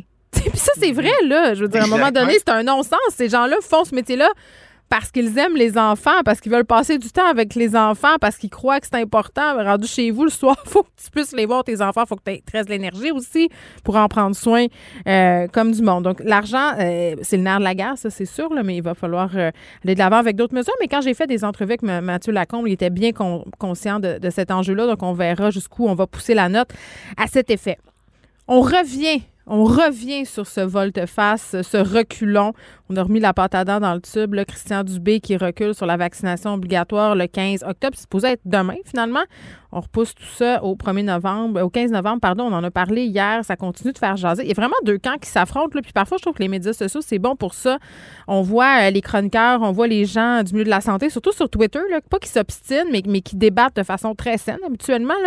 Euh, les chroniqueurs qui sont beaucoup, ouais, mais là, euh, quel message on envoie? Puis je dois avouer que je loge pas mal à cette enseigne-là, de dire aussi que les antivax, peut-être, ont gagné, que ça met de l'eau au moulin. Puis en même temps, tu as les gens en santé qui disent, ben écoutez, on n'avait pas le choix. Je sais pas ce que vous pensez, mais si on n'avait pas pris ces décisions-là, on serait dans un, moment catastrophique. En même temps, ça va être encore comme ça dans un mois, Elsie? Ben c'est ça, c'est que l'enjeu, c'est que tu sais, d'un point de vue là, euh, strictement de la vaccination, je pense qu'il y a un consensus au Québec sur la vaccination obligatoire. Ceci dit, il faut quand même rappeler qu'il y a 96% du personnel de la santé qui est vacciné. Donc, je trouve que des fois dans le gros, c'est vrai, on oublie ça. Par hein? oublier. Ben, c'est ça. Donc, atteindre un 100 mm-hmm. c'est presque utopique. Donc, maintenant, comment se fait-il que dans notre réseau, tu sais, on se rappellera que c'est le plus gros poste budgétaire euh, du, du, gouvernement, comment se fait-il que ce 4% met en péril finalement les services? Puis quand on regarde aujourd'hui dans le journal de Montréal, c'est intéressant parce qu'on divise par euh, région, puis on voit que dans toutes les régions du Québec, il y aurait eu des, des problématiques. Puis bon, la, la, fermeture de 600 lits, de 35 centres d'opération, euh, des services diminués en CHSLD. Donc, euh, en voulant mettre la vaccination obligatoire de tout le personnel de la santé, ça inclut évidemment les médecins, les infirmières, les préposés, mais ça inclut aussi le personnel de soutien, les cafétérias, bref, un, un paquet de personnes qui gravitent autour du système de mm-hmm. santé, qui donc sont inclus, donc qui grossissent ces mais on a besoin de ces gens-là pour faire fonctionner le réseau. Est-ce que euh, on aurait pu cibler certains secteurs, donc y aller en étapes? Bon, ça, c'est peut-être euh, ce qu'on va nous annoncer d'ici le 15 novembre. Peut-être que ça serait une voie de sortie pour le gouvernement. Mais sur le fond, est-ce que les antivax ont gagné? Ben, tu sais, je veux dire, euh, les antivax, c'est une infime minorité de la population. Ils parlent fort. Oui, hier, ils ont fait un gain, mais moi, j'ai le sentiment que quand on va regarder ça sur une plus longue période, ben, on va se dire, ben, écoute, on n'avait pas le choix. Euh, c'est malheureux qu'on en soit là. Est-ce que les autres professionnels, est-ce que les syndicats, euh, mm. est-ce que euh, ces gens-là ont été proactifs? sais, on sait que les syndicats, c'est au Québec là qu'ils ils ont, ils ont tergiversé. Oui, la vaccination, mais en même temps, on veut protéger notre, nos membres non vaccinés. Mais comment se fait-il que les syndicats ont pas valoriser la collectivité, donc le bien public, le bien commun, ce qui est normalement, tu sais, le, le, le, leitmotiv, tu sais, syndical, plutôt que de, de protéger une mini euh, part de leurs membres. Ça, moi, je, moi ça passe pas, là, cet aspect-là. Mais ce matin, ce matin, tu sais, il n'y a pas de gagnant, il n'y a pas de perdant. On est tous perdants. Parce que ce qu'on a, le constat qu'on a eu hier, c'est qu'on le savait, hmm. mais c'est comment notre réseau de la santé tombe en lambeaux. Et ça, comme Québécois, il faut que ça nous interpelle. Parce que si le réseau avait été assez fort, là, ben, peut-être qu'on aurait pu euh, imposer la vaccination obligatoire du personnel le 15 octobre.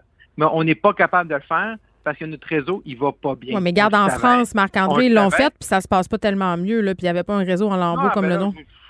Non, mais c'est ça, mais là, exactement, mais tu sais, je veux dire, là, on va mettre la France de côté deux secondes, on va, on va rester au Québec. Mais moi, ce que je déplore, c'est que, puis je l'ai écrit, puis je l'ai écrit encore ce matin dans le journal, c'est que, bon, il n'y avait pas le choix. Euh, je, vois mes amis chroniqueurs qui sont fâchés. Bon, il n'y avait pas le choix, monsieur, monsieur Dupé, parce qu'il hmm. y, a des hôpitaux qui auraient fermé. C'est ça qu'on entend. Il y a des PDG de CIS et de CIUS qui, qui est dans leur plan de contingence, c'est fermer des hôpitaux. Est-ce que monsieur Dubé pouvait nous présenter ça, puis que nous, hein, à tous les jours qu'on jase ensemble, on aurait dit c'est une bonne idée, on pouvait pas faire ça. Fait que le gouvernement, il n'y avait pas le choix. Ce que je reproche, c'est que M. Dubé, il n'a pas attaché les ficelles avant. Avant de faire l'annonce du 15 octobre, il fallait qu'il attache les ficelles avec les syndicats, avec les autres professionnels, pour vraiment sortir et avoir les outils dans son coffre à outils pour réussir le 15 octobre. Il s'est mis en situation de faiblesse dès le début, en sortant tout seul, en mettant cette date-là sans voir le portrait. Le, le ministère a reçu les chiffres dans différentes régions en fin de semaine sur qui était vacciné, qui ne l'était pas. Comment on, comment on peut prendre des décisions aussi importantes dans le réseau de la santé sans avoir de chiffres? Moi, là, ça me dépasse. Ça me dépasse qu'on met une date sans chiffres, puis après ça, on arrive à la fin. Mais c'est sûr, quand tu as des chiffres et les impacts, ben, tu dis ça n'a pas de bon sens. Tu peux pas mettre des, des vies humaines à risque. Fait que c'est tout ça. Moi, je pense que M. Monsieur, Dubé n'avait pas le choix hier de faire ça, mais d'un autre côté, il avait le choix de se mieux de se préparer durant la saison estivale. Hum, Elsie?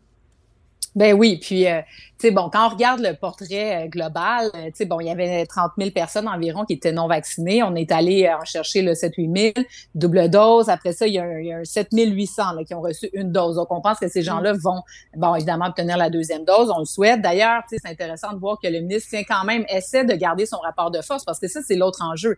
On a beau remettre au 15 novembre aujourd'hui, comme tu disais tantôt.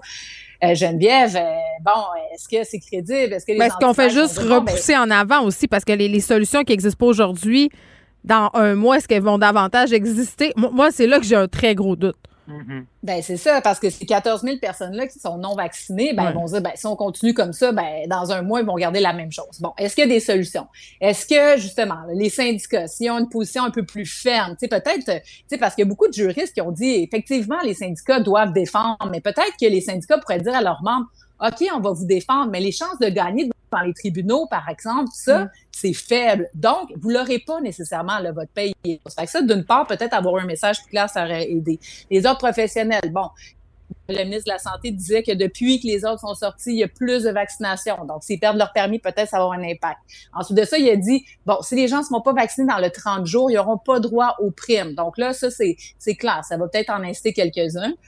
Puis là, ben, tu sais, globalement, est-ce que, tu sais, M. Dubé a été trop euh, optimiste et il pensait aller chercher 4300 infirmières là, avec les prix? Bon, clairement, ça n'a pas fonctionné. sais maintenant, on est environ 1000 infirmières qui ont signé. Il dit qu'il négocie avec 2000. Est-ce que ça va se concrétiser? Mais même si ça se concrétisait, on n'est pas encore aux 4300. ça, ça touche juste les infirmières. Ça touche pas les préposés aux bénéficiaires. Est-ce qu'il y a un plan pour essayer d'en recruter davantage? Est-ce que dans les autres corps de métier aussi? Hmm. Bref, la question reste entière. Puis on peut se poser la question dans, le 15 novembre. Ça va être réaliste de l'avant. On va terminer là-dessus. Marc-André, vas-y. Oui, oui, rapidement. Et si tu touches un bon point, tu sais, son recrutement, là, puis sa petite révolution du réseau de la santé, s'il l'avait fait en amont, c'est beaucoup plus, tôt que le 15 octobre pour, après ça, avec sa date, d'avoir un plan de match, ça aurait aidé. Une fois, mettons que son plan émerge de recrutement, puis il réussit à en ramener 4 000, 5 000, ça va bien, ben là, après ça, tu peux imposer l'obligation de la vaccination. Tu es en mesure de force parce que tu sais que tu as, la main-d'œuvre qui est là, tu as le personnel sur le terrain c'est là-dessus, je pense, que M. Dubé était vulnérable. Oui, effectivement. Merci beaucoup, Elsie Marc-André. À demain. Merci, à demain. Vous écoutez Geneviève Peterson. Cube Radio. Jeudi, on est avec Anne-Marie Tap, qui est radiologue et assistante de recherche à l'UQAM pour parler des dossiers là, qui touchent euh, le complotisme, le déplacement du religieux. Puis la semaine dernière, euh, je faisais une blague avec Anne-Marie. Je disais, ah, on pourrait peut-être dire que le Canadien euh, de Montréal, c'est une nouvelle forme de religion. Puis comme c'était la dernière partie, la première partie, et pas la dernière, je vais tellement me mettre à dos les partisans, les gens qui portaient leur chandail, mais c'était, bon, bref, hier, première partie du Canadien, c'est incliné, hein, malheureusement. les équipe qui a perdu euh, quand même le, premier but compté par Jonathan Drouin. Et là, j'ai l'air d'une fille qui l'a écouté, mais, mais même pas. J'étais euh, sur Twitter et j'ai tout vu ça passer. Anne-Marie, salut.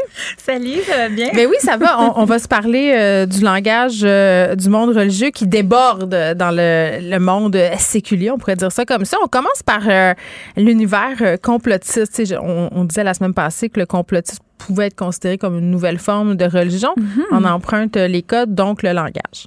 Ben, on en emprunte le langage, on en emprunte les rites. Dans le complotisme, on parle beaucoup de prières. Là, justement, moi, je, je, voyage un peu sur les, les groupes euh, complotistes Mais comment tu fais? Moi, c'est parce que tu, tu espionnes comme de façon cachée, parce qu'ils savent pas t'es qui. Ben, en fait, j'ai pas mon vrai nom sur Facebook. OK. Fait que ça aide beaucoup. Là, je vois certaines choses. Et euh, ben, en fait, c'est ça. Ils ont des prières. Il y a quelqu'un qui vient de finir un 30 jours de prière. Des prières. Euh, contre le masque et pour euh, contre la vaccination et tout. Il y en a un qui se fait entre autres appeler le prophète. Oui. ça, on le voit passer. Il y a aussi des commentateurs sportifs qui sont appelés comme ça. Oui, bon, on va y revenir. C'est la deuxième partie. ils s'auto-proclament des êtres de lumière. Euh, On a vu, entre autres, euh, euh, il y avait eu une manifestation dans laquelle il y avait eu les, les farfadas, là, euh, puis il y avait eu une espèce de procession dans laquelle Steve l'artiste Charlin était dans la boîte de son pick-up, surélevé par rapport à tout le monde, puis les gens le suivaient. C'était une grosse, grosse procession. C'était fou, là, ça, ça pouvait rappeler les, les, rameaux qui étaient mis devant Jésus là, quand il était sur le dos d'un âne. Là, c'était, vraiment incroyable. en fait, il y, y, a des produits du sacré. Il y a la veste des farfadets. Il y en avait une, entre autres. Euh, Edith, elle faisait des médaillons avec des, euh, des seringues dedans puis des barres dessus pour dire non à la vaccination. Euh, en fait, elle est beaucoup plus tranquille maintenant. c'est une adepte des théories du complot qui, elle, bon, maintenant fait plus dans le yoga. Non, mais c'est vrai qu'ils font des produits dérivés. Là. Ben, Mon collègue Hugo Meunier a fait une enquête de terrain pas très sérieuse, évidemment. Là. je dis collègue, c'est une déformation. C'est mon ex-collègue maintenant. Il est rendu à Urbania. il a porté le, le chandail Fuck le Go pendant, pendant une semaine pour voir les réactions. Puis il y avait vraiment le côté euh, partisan. Ben, il racontait des gens, puis c'était comme, hey, nous, on est dans la même gang. on fait partie de la même affaire. Exactement, exactement. Puis il y a vraiment un gros côté euh, partisan. On se reconnaît, on a un cercle d'appartenance. Mais pourquoi tu dis que c'est des dérivés, des produits dérivés du sacré? Parce que, tu sais, mettons, faire une veste, à quoi de religieux, tu sais? Ben, en fait, c'est euh, l'intentionnalité qui est derrière cette veste-là. Ça veut dire quoi? Ah, ça, c'est pour, ça, c'est pour aider, bon, Mario Roy qui est en prison lui, il est comme euh, sacrifié. C'est que la veste a du sens tout à coup. Exactement. La veste a du sens. Euh, ça représente quelqu'un qui s'est sacrifié pour eux. Euh, si on, en croit ce que André Desfossés dit, qui est un autre adepte des théories du complot bien connu mm. de la Puis sentiment d'appartenance. C'est-à-dire que quand on porte ces couleurs-là ou ce chandail-là ou peu importe, tout de suite, c'est visible, on fait partie d'une communauté. Exactement. Un peu comme ton ancien collègue a pu le, vivre avec son chandail contre, M. Legault c'est ça. il y a des stickers de char aussi. Puis je racontais dans une chronique de journal, euh, Anne-Marie, justement, à une lumière, euh, il y avait quelqu'un qui avait ce collant-là, puis ça klaxonnait en guise d'appui euh, autour de nous. Là. Voilà, c'est vraiment intense. Hein? Oui. C'est vraiment une construction qui se fait autour de ça. Puis justement, le sentiment d'appartenance, produit dérivé, dans le but d'encourager quelque chose ou de, mentionner qu'on appuie la cause d'un sacrifié. Ouais. tu sais, j'ai même entendu parler, ben, lu sur les réseaux sociaux, quelqu'un qui voulait se procurer le premier porte-voix de François Maléga. Puis euh, ça, c'est celui qui va manifester devant les une relique. une relique. Là, on est rendu là. Oui, là, le Saint-Suaire. C'est oui, incroyable. Ça sera pas des, euh, des euh, du recel de masque, en tout cas. Non, mais, mais c'est fascinant de voir que, que ce, ces comportements puis ce vocabulaire-là se, se transcendent pour pas faire de mauvais jeu de mots dans, dans notre monde normal. les affaires sur le hockey, OK? Moi, écoute, on, on est quand même pas de la même génération. Moi, j'étudiais à l'UCAM euh, en 2001. C'était ma première année de bac. Et déjà, il y avait des travaux en sciences des religions sur les nouvelles formes de religiosité, c'est-à-dire euh, la consommation, euh, le mhm. Canadien de Montréal, le sport en général, le stade, l'endroit où on va voir le sport. Puis quand on, dit ça aux gens, les gens, c'est comme, ben, voyons donc, c'est pour que le sport, c'est pas une religion. Mais quand on regarde de plus près, c'est quand même pas si clair que ça. Il y a beaucoup d'emprunts. Puis pour les gens qui sont intéressés, s'ils veulent aller voir ça, Olivier Bauer, euh, qui vient de, de, Lausanne en Suisse, qui est professeur là-bas, a vraiment beaucoup écrit sur le Canadien de Montréal. Puis je me suis entre autres inspirée de certains de ses écrits pour amener des, des, des petites affaires C'est un sociologue des religions aussi?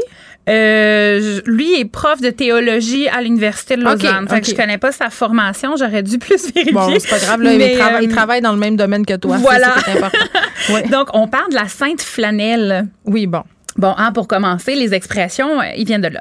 La Sainte Flanelle, euh, au départ, les premiers euh, habits, les premiers uniformes étaient faits en flanelle. La Sainte Flanelle, bon, c'est sûr que ça fait référence au, au Saint-Suaire de Turin, bon, le, tissu qui est sanctifié par toutes les actions des gens qui l'ont porté. on parle aussi euh, juste au niveau euh, géographique, il y a une espèce de, sanctuaire à la place du centenaire, là, mm-hmm. euh, au Centre Belle. il y a des. Mais excuse-moi, je t'arrête, Anne-Marie. Est-ce que tu sais si déjà on a béni le Canadien dans l'ancien temps, là, parce que c'est une pratique, là, bénir des courses de chevaux, bénir des équipes sportives? Oui, ça s'est fait. Puis j'ai même trouvé une petite, un petit truc rigolo. en fait, en 2014, il y a un site Flamme tes séries, la flamme des séries.ca. euh, qui, qui, qui, demandait justement, qui a encouragé les gens à venir allumer des lampions virtuels pour les séries. Euh, fait que les lampions avaient des couleurs euh, aux couleurs du Canadien afin de financer la collecte annuelle de l'Église catholique. Oh, OK, là, c'est le débat un peu. Mais en fait, ce qu'on en lit dans le, truc, c'est que le Canadien de Montréal n'a pas donné son aval et c'est le pourquoi on disait la Sainte Flanelle, tu sais, pour encourager la Sainte Flanelle, nos mm-hmm. glorieux, tous des termes qu'on emploie pour parler des Canadiens, mm-hmm. mais sans dire les Canadiens. On peut-tu se parler de la partie rituelle? D'écouter une game de hockey ou d'aller assister à une game de hockey ah euh, au Centre Bell. Mais un papa qui est fan des Canadiens, je dis un papa là, bon, quelqu'un qui est pourrais aussi dire Léa là. toutes les personnes qui sont fans de hockey, qui ont un enfant, le premier match auquel ils vont l'amener là, c'est incroyable. Là, tu vas avoir ton petit chandail, puis là on va y aller, puis là on va commander ça. Puis tu sais, il y a vraiment une ritualisation dans le fait de, je vais prendre une photo que tout le monde voit la première fois que, un peu comme une première communion. c'est un temps en dehors du temps normal Exactement. C'est un temps qui devient sacré, qui te sort de l'ordinaire. Donc, il y a vraiment plein de parallèles à faire, ne serait-ce que pour la préparation pour se rendre. Les aliments que tu vas ingérer là-bas, c'est toujours la même chose, toujours trop cher, comme les lampions. Puis, bon, c'est ça. Tu pourras avoir mieux ailleurs, mais tu le prends là. Puis en fait, il y a eu une, une, exposition qui a été faite au Musée des religions du monde mm-hmm. euh, en 2000 quelques, euh, justement à propos du hockey, puis bien entendu beaucoup du Canadien. Donc tu sais, il y a vraiment beaucoup beaucoup de parallèles. beaucoup du Canadien? Parce qu'on a un rapport euh, plus intense avec notre équipe. Est-ce que c'est à cause de notre passé judéo-chrétien? C'est parce que on a vraiment un rapport. premièrement, au départ, c'était des Canadiens français, fait qu'on était plus près d'eux. je comprends. C'était un pied de nez, tu sais un peu dans l'époque de Maurice Richard, c'était un pied de nez aux anglophones qui dirigeaient les industries, puis eux, c'était le, le, petit peuple. Puis, tu sais, il arrivait à se sortir de oh, on est né pour un petit pain grâce à mhm. des figures emblématiques comme le Rocket, qui est un Canadien français fier de le dire, euh, tu sais, qui avait des convictions. Ben, qui est presque rendu un saint pour, ben, le, qui est presque rendu un saint. Puis justement, euh, sa cérémonie, euh, son, son, exposition du corps a été faite en chapelle ardente. Ça, puis monter le chandail aussi, enlever le numéro du chandail. Fait qu'on voit quand même qu'il y a plusieurs similitudes. Il y a même des chants. Tu sais, quand tu vas là-bas, il y a des chansons. Comme à l'église. Exactement, exactement. Puis ça dépasse l'hymne national. C'est vraiment un, sentiment d'appartenance profond, de fierté profonde. Puis quand, quand justement les, les matchs recommencent, on, on se demande à longueur d'année, sais, des trucs de météo quand on sait pas trop quoi dire au monde. Mais là, quand ça commence, les matchs, ça commence à être serré, hey, t'as-tu vu la game hier? Puis là, c'est un ciment collectif incroyable. Ben, comme la religion l'était. Comme la religion l'était à l'époque. Ça régulait le temps exactement comme les matchs de hockey le font maintenant. C'est peut-être pour ça que ça nous atteint autant quand il se passe euh, des affaires avec les joueurs de l'équipe, euh, qu'il y a des scandales, que la game n'aura pas lieu ou qu'il n'y en a pas de hockey. Pour vrai, hier, c'était incroyable sur les médias sociaux. Là, ce n'était que le Canadien de mhm. Montréal. On décrivait la game euh, en temps réel. Puis je pense qu'on s'en est rendu compte, Anne-Marie Tape aussi, dans, dans la, la COVID, à quel point ça nous reliait. Justement, le Canadien de Montréal, quand les games ont recommencé, là, c'était la folie. Anne-Marie Tape, merci, religiologue et collaboratrice à cette émission tous les jeudis. À la semaine prochaine. Merci. Geneviève Peterson. Elle réécrit le scénario de l'actualité tous les jours. Vous écoutez Geneviève Peterson. Cube Radio. Cube Radio. Cube Radio. En direct à LCN. 14h30, c'est le moment d'aller retrouver Geneviève Peterson dans nos studios de Cube Radio. Salut Geneviève. Salut Julie on va se parler de l'ingérence des écoles jusqu'à la maison. Jusqu'à quel point et à quel niveau les écoles doivent se, mêler de la façon et comment on, élève nos enfants? Il y a un de, tes tweets qui a attiré notre attention au cours des dernières heures. On va le voir euh, à l'instant. La semaine sans écran dans les écoles. Mon fils, deux points. C'est interdit les écrans pour sept jours. Je veux bien croire qu'il faut se conscientiser, mais c'est toujours ben moi et pas l'école qui va déterminer le nombre d'heures, même affaire pour Squid Game. C'est moi le parent. Merci. voilà, bien. Tu as eu beaucoup de réactions, hein, je pense. Oui, ben c'est drôle parce que juste avant euh, qu'on se parle, j'ai eu un courriel de l'école des enfants justement pour me parler de la fameuse euh, ah. série Squid Game là, pour dire en quelque sorte que c'était pas très bien qu'on fasse écouter ça à nos enfants et les ravages que la violence pouvait avoir quand on la vit télévisionnait.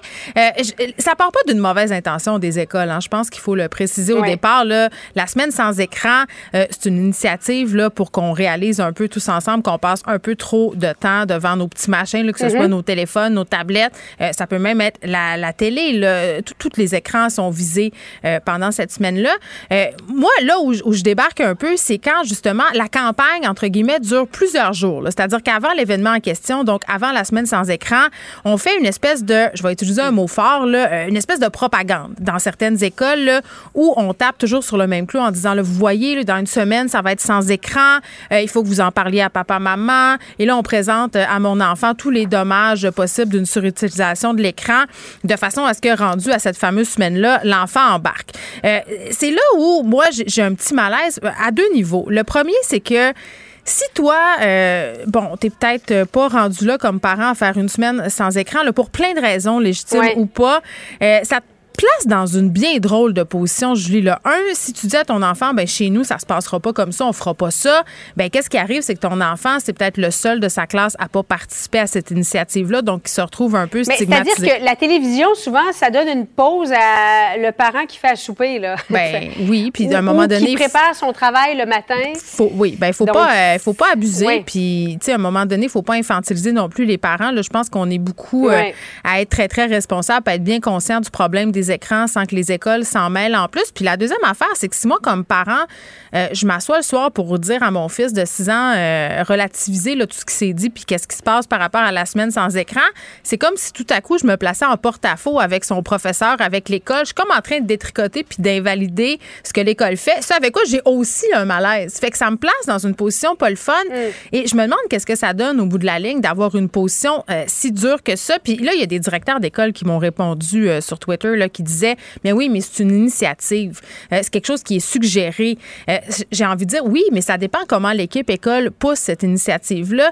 Écoute, euh, tu sais, quand c'est rendu que l'enfant il se sent mal à l'idée de faire de l'écran, d'avoir envie de faire de l'écran, parce que j'en ai lu des témoignages comme ça, l'enfant qui a l'impression d'avoir échoué sa semaine sans écran parce qu'à un moment donné, la fin de semaine, c'était plate, il pleuvait, puis là, mon Dieu, il a à Roblox une heure. C'est parce qu'à un moment donné, je trouve qu'il y a un juste milieu. Il faut faire de l'éducation, mais quand ça devient de l'ingérence, tu sais, moi, je disais ça à la blague, le parent, c'est moi. Mais c'est vrai là, qu'à la fin de la journée, la mère, c'est moi. Puis c'est toujours bien moi qui va décider le nombre d'heures d'écran que mon enfant va avoir le droit de faire, à quel moment aussi. Parce que c'est vrai, je dis ce que tu dis, on s'en sert.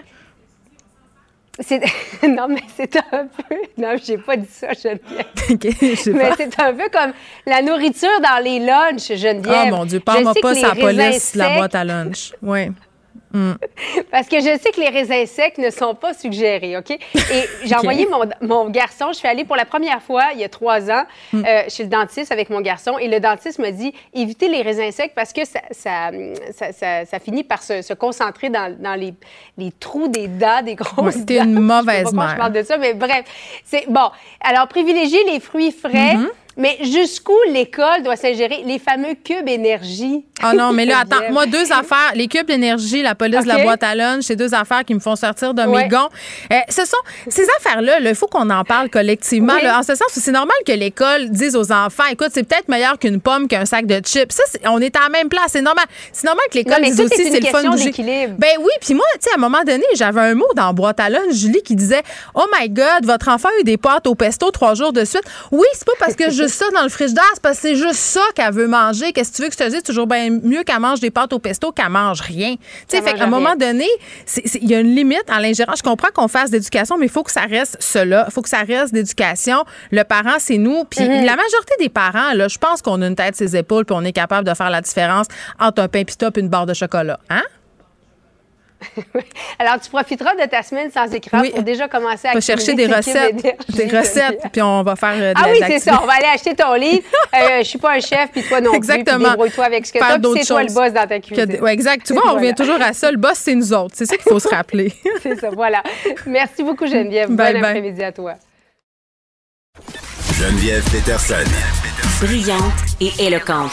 Elle expose toutes les facettes de l'actualité. Gabriel Caron est là. Salut, Gab. Salut. Hey, je te pose une question vraiment déplacée tout de suite en partant. Oui. T'as quel âge, toi? Hey, j'ai 36 ans. OK. Donc, euh, est-ce que euh, quand tu as été enceinte pour la première fois, tu avais le fameux club Maman Nestlé? Te rappelles-tu de ça? Ah, c'est-tu ça qui t'envoyait comme un Une boîte de propagande. Sac? oui. Sac lait en poudre, mais toutes sortes d'affaires. Oui, oui, oui, oui, oui. Nestlé, ça a été un des premiers à le faire, en tout cas ici au Québec. là, Mais après ça, c'est devenu vraiment la mode. Moi, euh, plus j'avais d'enfants, plus ça se raffinait, cette technique-là. À la fin, tu recevais quasiment une poussette remplie d'items parce qu'il y a plusieurs compagnies qui flairent comme la manne, entre guillemets, Oui. pour te- t'accrocher comme cliente. Mais il y a des initiatives gouvernementales qui ont un peu calqué euh, cette façon-là de faire, qui envoient des cadeaux aux nouvelles mamans. Et là, c'est le cas en France. On a une baby box euh, qui va être remise à toutes les nouvelles mamans, mais cette baby box-là, on est vraiment en France, hein, baby box. Baby box, oui. Euh, cette, cette boîte-là, donc, qui va être remise aux nouvelles mamans, qui, qui fait quand même, euh, bon, je vais pas dire un scandale, mais qui crée polémique. qui fait jaser sur les réseaux sociaux. En fait, c'est une, initia- une initiative, oui, finlandaise. Donc, ça existe depuis 1938 en Finlande. Bon, j'en ai pas original. Et ça s'est ça s'est répandu, mais disons très, très lentement. Là. Sais, Il l'a en Écosse, il l'a dans quelques États euh, des États-Unis. En gros, la Baby Box, euh, qui n'est plus une boîte, mais qui se trouve à être un sac, euh, est envoyée aux nouvelles mamans avec plein de produits à l'intérieur. Et ça se veut vraiment pour faire, euh, je vais dire, un peu de l'éducation et de Moi, la... je vais dire de la propagande. Bon, moi, j'allais C'est dire... mon nouveau mot aujourd'hui. J'allais dire éducation et sensibilisation là, quand on est des nouveaux parents. Mais euh, donc, euh, c'est ça. Et il y, a- il y a plein, plein, plein, plein, plein d'objets là-dedans. Entre autres, un euh, que j'ai euh, googlé parce que j'avais aucune idée qu'est-ce que c'était. Ça s'appelle une turbulette. Mais voyons, t'avais aucune idée c'était quoi une turbulette? Ben, une quand- gigoteuse, Gabrielle. Mais là, quand j'ai vu gigoteuse puis quand j'ai vu l'image, j'ai compris qu'est-ce que c'était. Mais je savais pas que c'était le vrai mot, turbulette. Tu savais ça? Ben oui, je savais ça, je suis une autrice. Ah, voilà! Non, mais turbulette parce que mes trois enfants ont dormi euh, dans les gigoteuses. Puis à ma défense, euh, c'est parce que quand j'étais enceinte de ma fille euh, Alice, j'habitais en France. Donc c'était la Ah. grosse mode, la turbulette. Ah, ben par, voilà. par là-bas, dans les vieux pays. Ah ben voilà! Alors, turbulette, tu vois, par chez nous, Fred, on il veut pas qu'on fasse des accents. Non. Non. il n'est pas d'accord avec nos interprétations. Mais euh, moi, j'appelais ça un sac à patates. Mais c'est la même chose. Turbulette, sac à patates, gigoteuse. Mais sais-tu qu'est-ce qui est drôle avec cet système-là? C'est qu'on nous a longtemps dit que c'était un peu dangereux de coucher les bébés là-dedans. C'était à tes risques et périls. Et là, c'est le contraire. On dit que c'est plus sécuritaire. Comme quoi, tu sais, pff, hein, faut en prendre bien en laisser. Ben, ça change un peu. Moi, quand j'étais bébé, il disait aux mères de pas allaiter. C'est vrai. T'étais considérée vraiment comme une vieille épice sale quand Si t'allaitais ton enfant. Ben oui, Exact. t'étais pas moderne, t'étais pas libérée, t'étais pas féministe. Hum, fait que j'ai l'impression que tout fait le tour et ça Oui. revient. À peu. t'allaites pas, c'est ouf au bûcher. Hey, euh, c'est la fin du monde, j'ai envie de dire. Et euh, en fait, c'est ça. Donc, euh, on a une turbulette qui, euh, le mot, je m'habitue pas au mot. Bref, euh, turbulette gigoteuse qui euh, sert en fait à passer le message que il est moins à risque pour ton bébé, tu sais, de dormir. Hmm. Mais c'est un beau cadeau quand même. ça, C'est pas ben- trop propagandique. là. Ben non, puis surtout moi si j'avais reçu ça, j'aurais été bien contente. Vous là, passez tu sais. 100 piastres. Puis en- ouais. Ben, puis je trouve, je sais pas dans quelle direction la France va aller, mais mettons, moi, si on faisait ça ici puis que j'étais ministre de la Famille, mais j'en profiterais pour faire briller des entrepreneurs euh, québécois. Hum, tu Ça coûterait bien trop cher. Faut que t'envoies de la turbulette faite en Chine. Ben, c'est ça. Fait que ça, on pas Mais là, rendu qu'est-ce qui là. fait polémique, là? Parce qu'à date, c'est soft en maudit, la baby box, là. Ben, en fait, oui, c'est ça. Et on parle aussi, tu sais, un- une bavette, du savon, toutes des trucs. Toutes des euh, affaires euh, utiles. Que là. ça va. Là où ça dérange, c'est une crème hydratante pour les mamans. Ah, ah, ah, ah, Alors, ah. C'est pour euh, le périnée? Ou. euh? C'est pour la face. Ah, ben pourquoi? C'est pour la face. L'anticerne, j'aurais compris. En fait, plus du cache-cerne qu'une Oui. crème hydratante, là. Mais en fait, c'est qu'ils disent, c'est pour rappeler à la maman de prendre soin d'elle. pour plaire à son mérite? Et de. C'est pas précisé. Ah, ils pas disent précisé. pas, c'est euh, interprétation libre. Interprétation libre, mais euh, c'est vraiment, c'est ça. Prends soin de toi, maman. Tu es une adulte, tu es une femme. Ne t'oublie pas à travers Ben oui, la c'est sûr. maternité. Quand tu dors deux heures par nuit, tu as vraiment clairement le goût de te faire un masque hydratant puis de te faire une tresse française. Ben, moi, j'ai trouvé ça euh, un petit peu indélicat. Moi, j'étais à l'abandon pendant une couple d'années. Hey, moi, j'étais en mode survie. Là. Je me souviens même pas quand je me suis brossé les dents avant que mon fils entre à la garderie. Là. C'est vrai que c'est ça, pareil. On oublie vite, hein? Moi, oh. j'oublie pas, Gabriel. Juste te dire. tu vas le rappeler à tes enfants. Quand je vois un bébé puis que mes ovaires crient, je me rappelle de cette époque bénie des dieux. Ben, moi aussi, à chaque fois que je vois un bébé, je suis comme, ah, oh, c'est le fun, le cajoler et ah, tout. Oui, mais non. de le redonner à sa mère. Vrai. Et Prochaine étape, on est grand-mère. T'as ça? Ben là, je, oui, je suis pas rendue là. Je suis pas rendue OK, donc c'est la boîte. C'est la boîte de crème pour face qui, qui, qui, choque les madames. Ben oui, c'est vraiment ça. Et il y a des militantes qui se sont. Euh, ben, il y a plein de blagues qui sont sorties justement sur le fait que, voyons donc, tu sais, mm-hmm. j'ai beaucoup. J'ai à gérer un nouvel humain, j'ai pas le temps justement de m'hydrater le visage. ça fait du bien. Et ben, peut-être qu'au lieu Faut de. jamais lésiner l'hydratation euh, visagienne.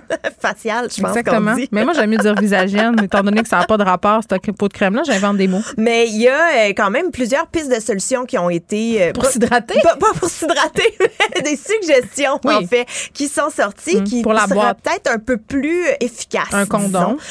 Oh oui, aussi, si on veut carrément sauver les frais de la boîte, là. Mais on parle de débloquer de l'argent pour des politiques d'accompagnement par des professionnels de santé formés aux problématiques postpartum ou euh, même à instaurer un congé de la même durée pour les pères. Non, mais de l'accompagnement, ça serait une bonne idée parce que moi, quand la madame est venue me dire chez nous, parce que moi j'ai accouché avec des sages-femmes, là, que mm-hmm. c'était normal que j'ai envie de me défenestrer puis d'assassiner mon conjoint, je me suis sentie rassurée. oui, j'ai dit, je ne suis, pas, je ne suis pas seule. Mes mm. hormones vont remonter, puis ça va aller mieux. Puis ça va pas mieux. Elle me dit, que je peux l'appeler la madame qui est venue me voir. C'était vraiment génial. Puis ça fait toute la différence. Là. Ben vraiment, parce que, tu sais, ici, moi, j'ai eu la visite d'une infirmière du CLSC ah qui est hein. venue inspecter ma maison puis me dire est-ce que tout va bien? Puis moi, je la connais pas. J'ai dit ben oui, tout va bien. que tu vas dire non. Et c'est ça. Elle est partie et je ne l'ai plus jamais eu de nouvelles. Et moi, j'ai fait une dépression postpartum parce que, ben justement, j'ai pas eu de soutien. Parce que tu as menti. Parce que j'ai menti. C'est tout de ma faute. Non, mais c'est un, un sujet. Tu sais, c'est quand même euh, la dépression postpartum, ça, ça touche entre 15 et 30% des femmes. C'est très, très dur à évaluer parce que, tu sais, des fois, ça peut arriver même un an après l'accouchement. Oui, puis on parle pas beaucoup des pères non plus dans cette équation-là. Hein. Ce que j'ai aimé beaucoup avec les sages-femmes, puis là, on va arrêter tout de suite euh, le podcast J'ai chez un humain. Non, mais c'est qu'on s'occupe beaucoup de la mère, puis c'est une bonne chose. C'est mhm. extraordinaire. Mais les pères, des fois, ils ont vu des choses. Hein? Oui. Ça peut être. ça peut être un petit peu dérangeant. Ils ont besoin d'un petit coup de main. Mais en fait, puis moi, j'ai bénéficié des relevailles de mon quartier, d'espace de, famille qui, qui, est proche de chez moi.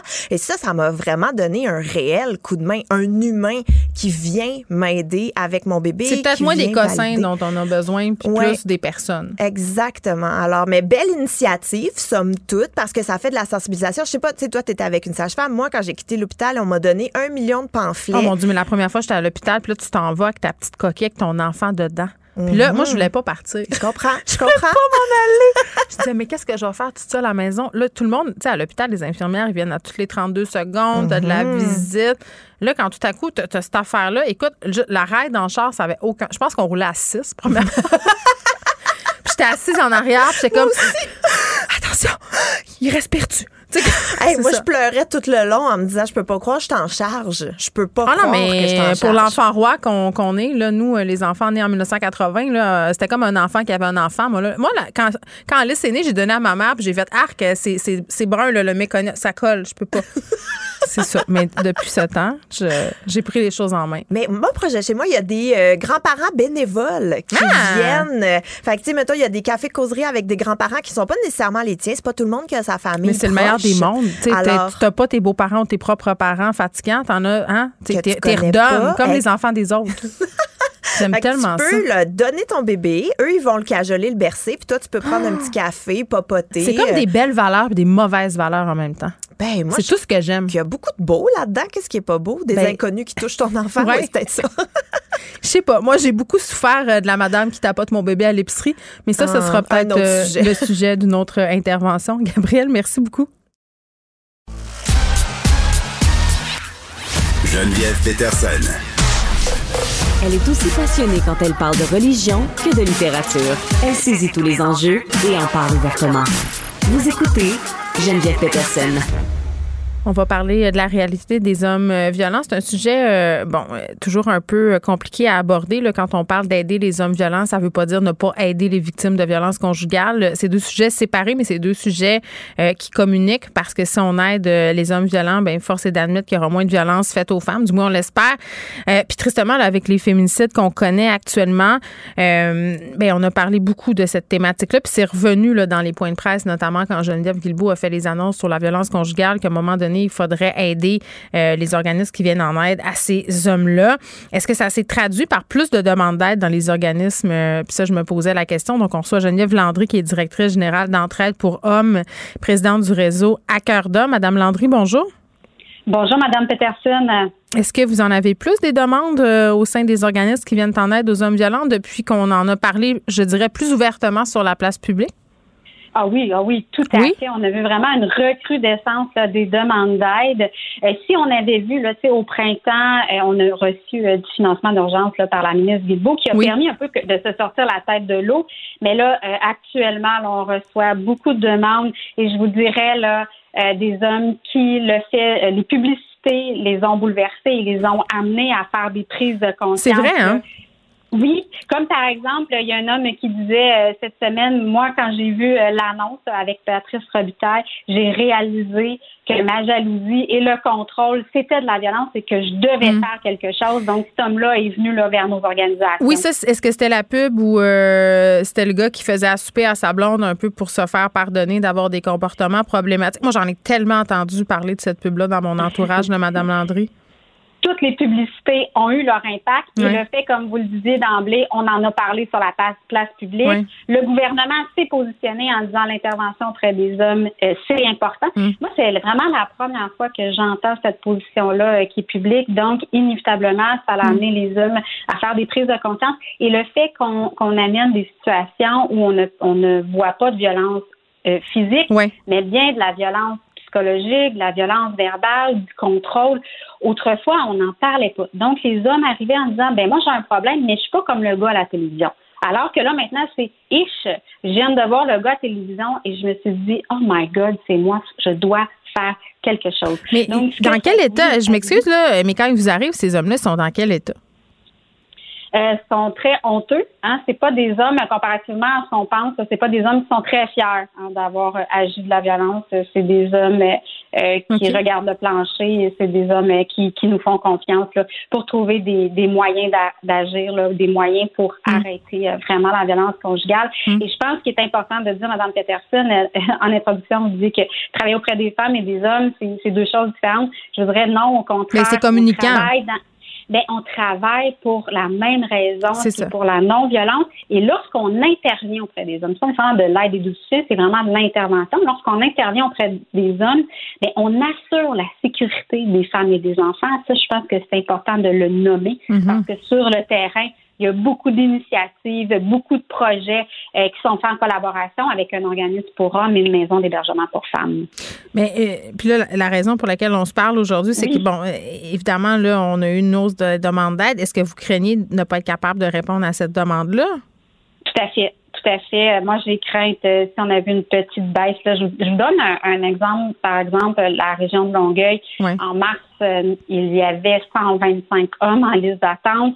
Maintenant, c'est 45 hommes en liste d'attente. il y a vraiment eu une baisse. Mais là, on voit les demandes entrer et j'ai peur qu'on se retrouve à la même place que mars. Hmm. Toutefois, euh, je vous dirais, euh, je suis positive parce que la ministre Guilbeault a bien dit avant sa conférence de presse, ce n'est qu'un financement d'urgence et on sait que le gouvernement est actuellement en train de faire des travaux, voir quels services sont offerts au Québec et hmm. qu'est-ce qu'il y aurait à en mettre en place pour contrer la violence conjugale. Alors euh, oui, je suis inquiète, mais en même temps, j'ai confiance que là, on en parle publiquement, c'est beaucoup moins tabou. Autrefois, parler de l'intervention auprès des hommes, c'était tabou. Seuls les moins. Donc, je pense que nous sommes dans la bonne voie. Je pense que la question que tout le monde se pose là, euh, mm. quand on parle de la violence chez les hommes, des organismes qui leur viennent en aide, euh, des thérapies, de toutes ces choses-là, est-ce que ça se peut pour un homme violent de changer? Bien sûr. Bien sûr. Comme je vous le disais d'emblée, donc d'emblée, ça fait plus de 20 ans que je fais ce, travail-là, donc je ne pas continuer. De un. De deux, est-ce qu'on voit quelques statistiques là, euh, à l'entraide pour hommes à Longueuil, par exemple, c'est 60 des hommes qui terminent leur processus. Donc, ça, c'est un indicateur de réussite. Et il y a quand même 25 de ces hommes-là qui nous rappellent dans les premières années pour dire, ben euh, moi, je sens que ça va pas bien, donc j'aimerais ça pouvoir avoir un suivi justement mm. pour éviter la, la récidive.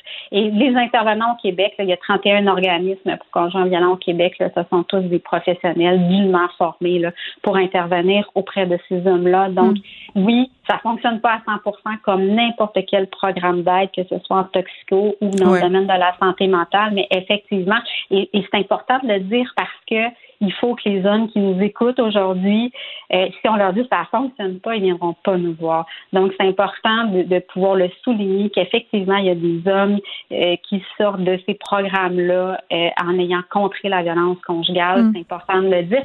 La violence, en fait, Mme Peterson, c'est un problème de comportement et c'est un choix. Donc, c'est quelque chose qui se change, c'est possible. Puis, dans toute cette discussion sur les féminicides, euh, il était beaucoup question de prévention. Vous me parliez de liste d'attente, puis à chaque fois que je parle à des experts de la question euh, des personnes qui travaillent en maison d'hébergement pour femmes, c'est toujours. Euh, quand on regarde les cas de plus près, là, il y avait des indices. Le couple était dans une période de, séparation. À quel point c'est important d'agir rapidement là, quand ces hommes-là demandent de l'aide? Est-ce que ça ça, ça, se peut, dans une certaine mesure, prévoir euh, des meurtres conjugaux, des meurtres familiaux? Tout à fait. Tout à fait. Bon, d'abord, chez les gens, chez les hommes qui sont non judiciarisés. Bon, ce qui est important de dire, c'est si appels, évidemment, il y a des listes d'attente, mais on fait hein, l'évaluation de la dangerosité. Donc, c'est sûr qu'on va, on va aller voir dans des plages d'urgence. Ça, ne vous inquiétez pas. Euh, les intervenants sont formés en prévention des homicides. On a des outils. Euh, l'autre chose, c'est ce qu'on peut voir dans tous les féminicides de cette année. Il y avait eu intervention policière. Mm-hmm. Et loin de moi de dire que c'est la faute des policiers. Au contraire, euh, mon message, c'est de dire on ne peut pas être seul dans cette situation-là. Il faut que policiers, DPCP, maisons d'hébergement et les organismes d'hommes travaillent ensemble. La violence conjugale, ça concerne tout le monde. Et ce que j'ai constaté, c'est lorsqu'il y a une arrestation policière qu'il est remis en liberté, il est laissé tout seul avec lui-même. Moi, je pense que s'il y avait une évaluation systématique de sa dangerosité au moment de l'arrestation policière, avant de la, remise en liberté, ben, on pourrait réduire euh, le risque de féminicide. Et s'ils étaient suivis automatiquement, aussi, je pense que ça pourrait contribuer là, à diminuer ce phénomène-là. Il y a des questions légales aussi d'en suivre les gens euh, automatiquement. Ça fait pas l'affaire de tout le ben, monde. Ben, suivre dans le sens des services euh, Comme par exemple, le sujet de l'heure d'un dernier temps, c'est les tribunaux spécialisés. Moi, je suis favorable aux tribunaux spécialisés, euh, qu'on s'occupe de la victime, qu'elle soit mm. suivie du début jusqu'à la fin. Moi, ce que je dis, c'est important aussi que le conjoint violent soit aussi suivi, évalué et qu'il puisse avoir des services psychojudiciaires pour qu'il mm. puisse à cette démarche-là, puis qu'on puisse s'assurer, est-ce que cet homme-là, est-ce que cet homme-là est capable de respecter ses conditions de remise en liberté? Souvent, on me dit, je sais que je ne dois pas la texter. Je le sais. Je me lève le matin, je me dis, je ne la texte pas. La journée passe, je suis fatiguée, j'ai eu une mauvaise journée, et là, je la texte, et après ça, il se sent coupable. C'est comme un, comme un cycle. Mais il faut regarder avec cet homme-là, ces tribunaux spécialisés, on regarde, est-ce que cette condition-là, est-ce que tu es capable de la respecter? Si tu n'es pas capable, quel filet de sécurité on va mettre autour de toi pour ta sécurité à toi et la sécurité de ta hmm. conjointe et des enfants. OK, on s'est parlé des tribunaux spécialisés. Le bracelet électronique, mettons. Ça, on en pense quoi? Euh, ce que, ce que j'en pense des bracelets électroniques, euh, c'est pas pour tous les cas. on s'entend là, c'est pas pour euh, tous les cas de violence conjugale. Il hmm. faut y aller vraiment selon l'évaluation. En même temps, ce qu'on doit comprendre, c'est les bracelets électroniques, c'est sous volontariat. Donc, c'est sûr que là, encore là, je me dis, il y aurait quelque chose à faire avec ça. Sous volontariat, il faut que l'homme soit volontaire de le porter. Donc, c'est une mesure parmi tant d'autres. Euh, mais moi, je pense que ça demande une, ça demande vraiment plusieurs mesures et non pas seulement judiciaires, mais vraiment au niveau psychosocial. Parce que d'avoir un lien de confiance avec cet homme-là, il va pouvoir me mm. dire tout ce qui lui passe par la tête. Oui, c'est comme un, plaster, le bracelet électronique, là. Oui. Oui. Oui, puis moi, ce que je dis souvent, c'est que tu n'es pas responsable de tes pensées, tu es responsable de ce que tu fais avec. Et à partir du moment où moi, je sais que tu as des idées noires dans ta tête ou tu as, des idéations d'homicide, ben, je vais venir déconstruire ça avec toi. Parce que souvent, ils voient ça comme un entonnoir. Plus il avance, plus il croit que c'est mm. la seule solution qui existe. Et, je vous le dis, Madame Peterson, tous les hommes avec qui on est intervenu, euh, à qu'on a évalué, puis qu'on est intervenu parce qu'il y avait des idées d'homicide. Certains, on est intervenu de façon volontaire, d'autres qu'on a dû euh, appeler des renforts, des policiers, mais de façon générale, tous ces hommes-là mm. disent hey, merci. À ce moment-là de ma vie, je n'étais pas capable de prendre des décisions pour moi mm. et j'aurais fait une gaffe monumentale. Donc, si vous avez en fait sauvé ma vie. Donc, c'est important de voir que lorsqu'on intervient, on, installe un filet de sécurité autant chez l'homme et chez mm. la femme. Oui, puis ça me fait penser, là, pendant que vous abordez cette question-là, moi, je me suis beaucoup posé la question sur le rôle des médias dans la couverture des féminicides. Puis je me disais, est-ce que notre façon de couvrir ces événements-là est adéquate en ce sens où est-ce que ça peut, par exemple, donner des idées à certains mm-hmm. hommes violents de faire la même affaire? Tu sais, un peu mm-hmm. comme quand on parle de suicide, il faut être excessivement prudent. Est-ce qu'est-ce que vous en pensez? Il faut être excessivement prudent dans le, je, pense, comme le suicide, de, de, quelle façon on en parle, puis ne pas donner trop de, de détails sordides. Par contre, lorsqu'on en parle de façon positive, positive en guillemets, en disant on va expliquer c'est quoi les facteurs de risque, euh, qu'est-ce qui amène un homme à commettre un homicide, quels sont les organismes qui existent, là, ça a tout un bienfait. Nombre d'hommes qui sont venus dans nos organismes au Québec en disant ben moi j'ai entendu une entrevue à radio, j'ai entendu les facteurs de risque, je me suis dit, hey mon Dieu, c'est moi, je vais aller demander de l'aide. Donc, effectivement, je crois qu'il faut en parler, il faut démystifier ce phénomène-là, mais ça prend aussi le qu'un homme de toi va chercher de l'aide et voici où tu peux aller. Parce qu'on sait que la méconnaissance des organismes est un frein à la demande d'aide. Puis on sait que, bon, pour qu'il y ait de l'aide, il faut qu'il y ait de l'argent. Geneviève Landry, on va vous en souhaiter pour qu'on lutte euh, tous ensemble dans cette problématique euh, qui sont les féminicides. Ça concerne tout le monde. Vous l'avez dit, il faut aider euh, les hommes violents. Puis comme ça, on prévient bien souvent des choses absolument horribles. Geneviève Landry, qui est directrice générale d'entraide pour hommes et présidente du réseau À cœur d'homme. Ne vous laissez pas berner par ces prises de position saisissantes. Geneviève Peterson est aussi une grande sensible. Vous écoutez Geneviève Peterson. Léa Strisky. Mais je veux que tu le saches que ça a un effet. Mathieu Cyr. Ouais, mais ça, c'est vos traditions, ça. La rencontre. Il y a de l'éducation à faire. Faut avouer que je suis pour la démarche. La rencontre Strisky-Cyr.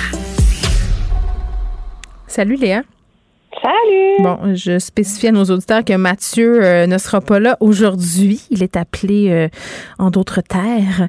Est-ce que tu as écouté, Frédéric de Monton, un peu juvénile et évangélique, est-ce que euh, tu as écouté la game de hockey hier? Dis-moi oui, s'il vous plaît, dis-moi oui. Non, parce ah! que je suis allée à la première du spectacle de mon ami Pierre-Yves euh, Roy des Marais, oh. qui était avec moi à l'École nationale de l'humour. C'était sa première à l'Olympia. Je suis allée à un spectacle. Ça faisait très longtemps que j'avais pas vu un spectacle. La salle était presque pleine. Mais attends, comme, ben c'est ça. Comment tu t'es senti Parce que moi, je disais la semaine passée, quand on a annoncé qu'on rouvrait euh, à plus grande capacité, que je suis pas ça, je serais game de m'asseoir même masqué un pouce d'une personne. Ben, sincèrement, il, se passe ce que je me disais qu'il allait arriver, c'est que l'humain a une capacité d'oublier absolument incroyable. Et je disais à mon mari, c'est quand même fou comment on dirait qu'il y a juste eu une parenthèse en fait. Euh, on est on est un peu échaudé là, on est un peu fragile. On a, il y avait plein de gens que je connaissais qui étaient là. Euh, puis j'avoue que je peux pas faire du small talk. Je deviens très, euh, ah, je, reviens dans ma bulle tout de suite, puis je me raccroche à mon mari, puis je suis comme, je sais plus comment faire ça, des contacts sociaux. Mais il y a quand même une grosse partie de nous qui, on fait juste rechausser nos skis, puis envoyer c'est reparti. On mm. est dans une salle comble, puis on dirait qu'on oublie on oublie rapidement. C'est tant mieux presque. ben, c'est tant mieux, mais je pense quand même que ça va nous prendre un petit temps d'adaptation. Dans la foulée de cette annonce-là, concernant les salles de spectacle, euh, les rassemblements, il y avait les gens, euh, tenanciers de bar, les restaurateurs qui disaient OK, mais ça va être quand notre tour? Là, on apprend euh, que le tour des gens restauration, ça inclut les bars, là, euh, ça sera le 1er novembre, les bars les restaurants à pleine capacité. Euh, à cette date, euh, toujours pas de danse, par exemple. D'ailleurs, il y a une manifestation, il y a des gens qui veulent, ils manifestent pour danser ou Unity, ça, ça va se tenir dans les prochains jours. Donc, pas de danse, pas de chant, euh, pas de karaoké, ça veut dire, euh, je sais pas, je sais pas dans quelle mesure ça va vraiment aider les gens de la restauration, là, Léa. Ben, je pense que ça va aider de retrouver un sens du norme, de la normalité, puis aussi de, mm-hmm. de pouvoir euh, avoir des, avoir des restaurants plus combles, puis des bars. Puis je sais que euh, pour ce qui est des, des, bars où je me tiens, c'est-à-dire les bars où il y a des soirées d'humour, là, je sais que quand on a annoncé que le Centre Bell serait plein, mais que les soirées cabaret, c'est-à-dire ce que sont souvent les, les soirées d'humour, eux, ben, les petits tenanciers de bars étaient encore limités à 50% de leur salle, ils n'étaient pas contents. Fait que là, j'imagine que tu sais, c'est quand même des mesures qui sont importantes pour euh, les propriétaires de bars et de restaurants qui en ont vraiment arraché. Cela dit, j'ai un peu peur qu'on l'échappe. Parce ah oui, pour vrai? Mais ben, parce que là, en plus, ben on va vendre de l'alcool plus tard, là. Ben, on va vendre de l'alcool plus tard. Puis je regardais ça aller l'autre fois devant euh, devant un bar où je m'en allais faire un spectacle. Puis j'avais du mal à voir comment plus la soirée avance, plus tu peux vraiment contrôler qui est déjà rentré, qui est sorti pour fumer, qui a présenté son passeport vaccinal, qui faisait partie du groupe, qui les faisait gens, pas du groupe. Ben oui, puis les gens qui boivent juste à mon party de fête cette année au mois de juin, là, on, a suivi toutes les règles sanitaires, puis à la fin de la soirée, c'était vraiment plus lousse, je dirais ça de même. Ben c'est ça, tu sais, j'ai l'impression qu'il y a quand même un peu une hypocrisie là-dedans, c'est-à-dire qu'on on a tendance à se dire que je sais pas ce que tu ce que tu chuchotes sur ton parti. Euh, il y a dû arriver des choses, Geneviève, que tu diras pas en nom. Non, assurément pas. mais euh, mais tu sais, est-ce qu'il y a une hypocrisie là-dedans? Je, je pense qu'à un moment donné. C'est pas de l'hypocrisie, tu l'as dit tantôt quand tu as parlé du spectacle. L'être humain a une formidable capacité à oublier. Fait imagine ben, quand tu as bu cinq mômes de ben, vin rouge, mettons. Je sais non, pas. Mais, non, mais ce que je, ce que je veux dire, c'est qu'il y a une hypocrisie peut-être dans les règles qui restent. Ah, ben oui, il faut qu'il y ait des règles, sinon ça serait euh, l'enfer. C'est-à-dire que le gouvernement maintient certaines règles en place, mais tu sais, c'est vraiment presque le retour à la normale. Ben, sauf pour le euh, masque. C'est dangereux? Ben, sauf, oui, sauf pour le masque. Puis je pense que les tables aussi doivent être distancées maintenant de juste un mètre. Mais je veux dire, on s'entend là que plus la soirée avance, plus les gens se promènent. Puis, c'est sûr qu'à un moment donné, les gens qui travaillent dans ce bar-là, ils ne peuvent pas non plus. Mais tu sais, euh, c'est ça. Il y a des incohérences aussi. Là. Prends le gym, par exemple. Euh, tu dois porter le masque euh, dans ton carré là, de deux mètres. Puis si tu te déplaces, tu dois remettre ton masque. Mais clairement, à un moment donné, c'est le gros bon sens qui embarque. Là. Si tu es tout seul dans ta section, puis il faut que tu ailles chercher un truc qui est à 5 mètres, les gens, ils remettent pas leur masque, ils sont seuls. Il y a comme une espèce de d'adaptation ou d'élastique. Mais en même temps, je comprends que ça puisse euh, accommoder des gens de savoir que les règlements sont pas suivis à la lettre. Mais à un moment donné, pour combien de temps? Parce que moi, je disais ça hier, Léa, je disais, OK, mais là, on a eu deux doses, c'est quand même supposé être efficace. Je comprends qu'on garde certaines mesures, mais à un moment donné, lâchez-nous un peu aussi, là. Ben oui, puis tu sais, c'est sûr que c'est rassurant, par exemple, dans le cas d'un spectacle, tu sais, la salle était pleine hier à l'Olympia, oui. Puis on sait que tout le monde est contrôlé à l'entrée, et ça, c'est facile à contrôler, le passeport vaccinal, sais, j'avoue que ça, fonctionne très bien, ce qui fait qu'après, quand tu as ton, ton, ton masque à l'intérieur, mais là, tu t'en vas chercher un verre de vin au bar, ensuite, tu as le droit, si tu es comme à côté, un comptoir, d'enlever ton masque, tu es en train de boire, mais tu sais, ça, c'est vrai. Après, tu rencontres quelqu'un, tu lui dis allô, t'as ton masque sur le menton. on dirait en plus que les personnes qu'on connaît, on les truste, on est comme ah, pas COVID. c'est ridicule. ridicule. Puis tout le monde se dit tout le temps, je suis double vacciné. Là, on sait plus comment se dire allô. En plus, même à mes parents, j'ose pas trop leur faire la bise. Ça se peut-tu que je les contamine, ouais. vaccinés? Mais tu sais, on, on, se dit tous allô avec le coude maintenant. Il y a ça Quel malaise. Mais c'est mieux que la bise. Moi, je, la, la bise, je milite activement pour que ça revienne jamais. Mais on verra, en tout cas, euh, dans les prochaines semaines, là, parce que les restaurateurs disaient aussi euh, qu'avec le temps froid qui s'installait, il y avait moins de monde en salle. Donc, on sentait qu'il y avait ben encore une certaine hésitation euh, pour aller à l'intérieur. On sait que les cas aussi remontent. Là, on est à 612 euh, aujourd'hui. Puis là, bon, euh, on, a parlé de ça. Puis je sais que ton mari travaille euh, en santé dans un hôpital psychiatrique, je crois, Léa. oui. Là, je voulais qu'on se parle de l'ambiance dans le système, là, justement, parce que toi, tu as les deux pieds dedans, là, par intérim, si je peux me permettre. le recul de Christian Dubé là, sur la vaccination obligatoire, c'est accueilli comment? Ben, c'est ça. J'étais curieuse, en fait, parce que, tu sais, déjà, il y a mon mari qui se promène dans un hôpital toute la journée. Puis, euh, lui voulait justement que pour sa, sa profession d'ISS, ça soit imposé, la vaccination, puis que ça devienne aussi obligatoire si ça l'était pour les travailleurs de la santé. Hmm. Mais bon, là, ils ont reculé. Euh, puis c'est aussi sur Twitter que j'ai posé la question comment est l'ambiance, là, tu sais. Euh, oui, c'est vrai. tu sais, est-ce que ça sait, disons, facilement qui dans une équipe est vacciné et n'est pas vacciné? Est-ce que ces gens-là se cachent? Euh, est-ce qu'il y en a qui sont super vocaux? Bon, évidemment, tu peux pas mettre tous ces gens-là dans, le, dans un même bloc. C'est toujours la même affaire. On est obligé d'y aller avec des nuances. Là. Puis il y Mhm. avait un, un article euh, dans Radio à Radio-Canada sur euh, sur euh, une infirmière qui justement disait qu'elle n'était pas du tout contre les vaccins. C'est juste qu'elle elle a été traumatisée Je l'ai vu par aussi. la COVID. Oui, puis elle, oui, elle était aussi, elle était pas anti-vaccin, elle était contre ce vaccin. Oui, puis tu sais, elle travaille en CHSLD, puis je pense qu'ils l'ont eu vraiment, vraiment rough. Là. Euh, tous ceux qui ont été aux premières lignes euh, pendant les premières vagues, ça a été vraiment, vraiment difficile. Puis il y en a beaucoup qui sont traumatisés, puis maintenant, elle ne veut subir aucune pression, et ça, ça inclut la pression de se faire vacciner, tu sais. Mais donc, tu sais, il y, a- il y a différents cas sur Twitter. Je lisais tous les commentaires des gens qui me, qui me répondaient, les gens dans le milieu de la santé un peu partout au Québec. Puis, tu sais, il y a des médecins qui ont, il y a, des- il y a des cas de médecins qui, qui lâchent leur job, là. Puis, j'ai vraiment pas. du mal à comprendre cette espèce de dissonance cognitive. Comment, comment c'est possible que tu sois un médecin, puis parce qu'on t'as pas de libre choix de te faire vacciner, tu choisis de démissionner? Je, je, je, je, je comprends pas. C'est quelque chose de tellement basique. Il me semble en santé, le vaccin, même nous, on comprend c'est quoi un vaccin. tu sais. Je, je, donc, j'ai vraiment du mal à comprendre. Il y en a qui disent que l'ambiance euh, est polie. L'ambiance Oh là est là. polie. Oui, ok, C'est-à-dire je que oui. ça se sait. Euh, puis en même temps, il semble y avoir beaucoup de gens qui sont soulagés parce qu'ils voyaient les quarts de travail qu'ils allaient se rajouter s'ils perdaient des membres de leur équipe. Hmm. Puis on le sait que c'est un peu pour ça que Dubé Ça- a reculé aussi. Bon, euh, ça fait changement de parler du district 31 euh, près du micro-ondes, là, qui est vacciné, qui est pas vacciné. Il doit quand Ouais, même avoir de l'attention. Oui, Ouais. Lé- Léa, merci beaucoup. Merci, à demain. bye. À demain. Ce segment est aussi disponible en vidéo sur l'application Cube ou le site cube.ca. Culture et société.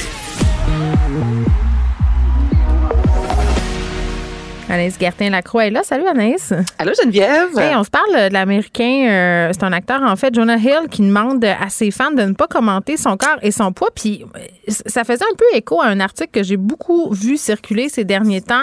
Euh, c'est un article du magazine Véro où trois euh, acteurs slash humoristes se confient sur la grossophobie dont ils font l'objet. On parle beaucoup de la pression qui est mise sur les femmes euh, pour avoir un corps euh, de rêve, mais cette pression-là est en train de se transposer sur les hommes et notre mauvaise manie d'aller commenter là, le poids des gens, euh, ben c'est non genré finalement. c'est ce que je me rends Ben, compte. non, mais tu as tout à fait raison. Toi, tu parles là, de l'article avec euh, Mathieu Pepper, entre autres. euh, Exactement. euh, Écrit par Pat- oui, écrit par et Patrick Marcellet. Félix-Antoine Tremblay. Puis justement, les trois sont en nomination. Ça a été dénoncé, annoncé, dénoncé plutôt, annoncé Oui. aujourd'hui. Le gala Mammouth qui, re- qui, qui met de l'avant justement plusieurs personnalités et de monsieur et madame tout le monde aussi qui ne sont pas nécessairement connus, mais qui ont, qui ont marqué vraiment l'actualité de belle façon. Donc, justement, les trois sont en nomination pour le bal Mammouth.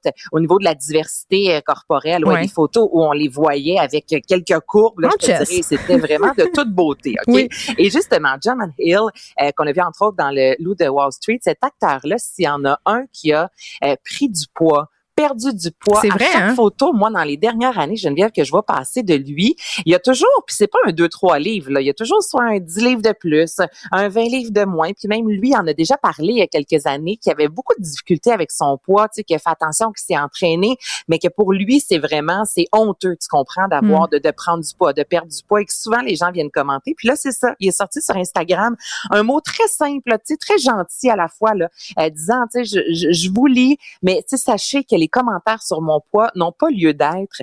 Et c'est tellement vrai. Puis je sais pas si tu as vu passer il y a quelques jours de ça une photo de Tom Cruise, euh, un peu boursouflé, qui est passé, qui a été publié dans les médias. Euh, Geneviève, on le voit avec son fils à un match, exemple, de, de Non, non, mais j'ai vu là, ça. j'ai- vu passer aussi, puis on en a parlé ensemble. là. je pense que c'était le magazine Esquire, là, où on, on- on faisait les pires beach body. Ah euh, non, les- mais ça, c'est non, là. Ben, ben, c'est ça, mais, mais. Jonah Hill avait critiqué par ailleurs des magazines comme ça parce qu'il avait été pris en photo, euh, puis shamé, là, n'ayons pas peur des mots, euh, vraiment. Je sais pas c'est quoi l'équivalent français pour shamer, je faudrait trouver. Euh, mais, mais il avait fait un Je long post. ça. il avait, non, mais il avait fait un long post euh, euh, pour parler justement de son problème euh, avec son poids. Mais, mais les magazines font partie du problème, les magazines à potins là, qui ciblent, entre guillemets, tu sais, la célébrité qui est à la plage, qui se penche, puis qui a un, un pli sur le ventre ou une fille super belle que tout le monde trouve hot, puis que là, tout à coup, oh my God, elle a de la cellulite. C'est épouvantable. Mais c'est épouvantable. Il y a des artistes aussi qui, puis là, tu sais, qui alimentent, OK? Et là, je dis pas que parce que tu alimentes, les gens ont le droit de te critiquer. Mais Joanne, et, euh, Jonah Hill, entre autres, euh, il y a quand même, lorsqu'il avait perdu beaucoup de poids, mm. euh, publié plusieurs photos aussi de lui, tu comprends? Il était fier. Mais il a le droit. Oui, il a absolument le droit. Mais lorsqu'une personnalité comme ça nous partage sa vie de je m'entraîne, je pense à Blake Lively lorsqu'elle a retrouvé sa taille de guêpe, elle disait ça fait un an que je m'entraîne après avoir porté trois enfants. Mais là, c'est comme si on se dit ok là, la, personnalité m'ouvre la porte, me disant je me suis entraînée, j'ai perdu du poids. Donc si tu me partages ta perte de poids, s'il y a prise de poids, tu me donnes le droit aussi de commenter. Tu sais, c'est vraiment cette relation là. Plus je regarde le mm. retour d'Adèle, euh, on parle pas elle est méconnaissable. Elle est méconnaissable. Et là, tantôt, je suis allée googler Adèle juste pour voir. On sait pourtant que son album va sortir au mois de novembre, son album qui se nomme 30. Mais mm. ce qui retient l'attention, là, facilement, là, dans 5-6 magazines, là, c'est comment Adèle a perdu près de 90 livres. Comment Puis on veut savoir, hein? Non, c'est parce qu'on veut avoir les détails, là. On, ah, c'est-tu fait brocher l'estomac? C'est-tu fait pas brocher l'estomac? Là, mais moi, j'ai cliqué sur un article. Honte à moi, là, Anaïs, là, parce que c'est quand même assez spectaculaire, là, sa perte de poids. Puis je dis ça, puis j'ai conscience que c'est très grossophobe de dire que c'est une bonne chose de perdre du poids, là. Mais, mais, euh, tu sais, puis là, c'est écrit, elle s'entraîne trois fois par jour. Puis là, tout de suite, la, la, petite hamster dans ma tête s'est mis à tourner. Là, je me suis dit, OK, fait que là, il faut-tu s'entraîner trois fois par jour? C'est mm-hmm. pernicieux, tout ça, là. Ben oui, puis on demande à les nutritionnistes de commenter. Il y a ah, ben aussi Rebel Wilson qu'on a vu entre autres dans euh, le, personnage de Fat Amy dans la. ça c'est la blonde là? la blonde, le, film où est-ce que tout le monde chante là avec Anna Kendrick. C'est quoi le titre? Perfect, pitch perfect. Oui, pitch perfect, puis elle joue dans, dans, dans la, la mariée, euh, le perfect, je sais pas trop, là, en tout cas. Ben, écoute, elle a fait plusieurs Elle joue dans beaucoup de films, Elle joue juste, elle jouait le rôle, c'est plate à dire, mais de la grosse, comprends? elle a commencé vraiment à perdre beaucoup, beaucoup de poids et elle a publié justement une photo d'elle sur les médias sociaux, euh, alors qu'elle est encore en chair, disant à quel point elle était malheureuse à, cette période-là de la vie. Puis là, c'est ça, il y a plusieurs articles sur comment elle a fait pour perdre du poids. Donc là, euh, tout ça, c'est alimenté. Puis comme tu dis, tu sais, moi, c'est heureuse, il y a aucun, tu sais, tant mieux par ton poids, mais on a tellement, on se fait toujours mettre ça en face. Moi, je vais toujours me rappeler, Geneviève, le retour de Rihanna. Elle était sur scène au MTV il y a peut-être 4-5 ans de ça. Et Rihanna qui est sortie en entrevue à Mané disant, moi, là, j'étais curée pour vrai de faire des régimes, là. Je, vais, je vais avoir mon corps de femme, comme Christina Aguilera, un corps de femme. Puis, j'ai, j'ai plus la shape de quand j'avais 20 ans. Puis, laissez-moi vivre, s'il vous plaît, là. Et les gens, on parlait pas de sa performance sur MTV. Mm. Moi, je me souviens de sur Facebook le voir, là. Hé, hé, bon Dieu, qu'est-ce qui s'est passé avec Rihanna? Elle a plus ben la shape qu'elle avait. Mais voyons donc! Est-ce que tu as vu comment on fait l'apologie de Gillo en ce moment? Là, Gillo, là, elle a un regain incroyable dans sa carrière. Là. Elle est suivie sur Instagram. Les gens capotent. Puis ce qu'il y a derrière ça, c'est que c'est une femme de 50 ans qui s'entraîne beaucoup, beaucoup, qui fait excessivement euh, attention à son alimentation, qui a probablement aussi beaucoup d'injections puis d'interventions, même si elle le nie, là. C'est ce que je trouve assez euh, malhonnête. Bah, c'est malhonnête, là. Elle a une ligue de produits pour la face, puis elle dit Je me fais rien faire. Je m'excuse, là, t'as pas l'air de ça à 50 ans si tu fais rien dans ton visage. Je sais, j'en fais des affaires dans ma face. Fait qu'on est assez bonne pour spotter celle des autres quand on en fait nous-mêmes. Mais, mais c'est ça, tu sais, pourquoi on, est en train de louanger cette fille-là, euh, qui, qui, qui, est talentueuse, là, quand même. Gillo, c'est une danseuse extraordinaire, c'est un grand talent, mais ce qui ressort tout le temps, c'est regarder de quoi, comment qu'elle est mince à 50 ans. C'est ça, dans le fond. Son plus grand fait d'art maintenant, c'est ça. C'est terrible. Terrible. Puis est-ce que tu as l'impression, toi, que la prise de poids et la perte de poids féminin, au niveau de masculin versus féminin, c'est salué de la même façon? Ben, j'ai l'impression qu'on fait du fat shaming, peu importe le sexe, mais j'ai l'impression que quand une femme perd du poids, c'est comme si le, retour naturel des choses est revenu. C'est-à-dire, tu sais, on, a toute une discussion sur l'hygiène de vie, le body mm-hmm. positive, le fait de pas faire du body shaming, puis tu regardes encore sur plein de magazines, pas québécois, là, parce que je pense qu'il y a un effort qui est fait là-dessus ici, mais tu sais, mes régimes, mes trucs pour être mince, mes trucs pour être jeune, c'est encore ça. Puis l'image de la femme qu'on voit dans les médias, c'est encore une femme blanche, mince, euh, avec des longs cheveux, des grands yeux. Puis c'est difficile de sortir de ça. Là. Moi, je suis victime de cette image-là autant que toi. Là, on veut, ben, on veut ressembler à ça. Oui, et les magazines, très souvent, on, dit oh, ce sont les femmes qui ben, achètent. Et lorsqu'on met ben des mannequins qui ça sont moins ben, ça marche pas. en cliché joli, ben ça se vend non, Non, ça vend moins. On, avait fait des, on avait fait des tests, nous, quand je travaillais en magazine, de mettre une femme, entre guillemets, normale, puis les ventes avaient chuté. C'était épouvantable. Puis je vais dire, comme Rihanna, maintenant, on a tout le droit de vivre, de manger, puis d'avoir un corps, entre guillemets, normal? Si t'es mince naturellement, tant mieux, mais sais, à un moment donné, ça se traîne. Il y a des maudites limites. Anaïs Gertin, sur ce cri du cœur, je te ben, salue. Merci tout le monde. Je te souhaite un bon jeudi. À demain tout le monde, 13h. Cube Radio.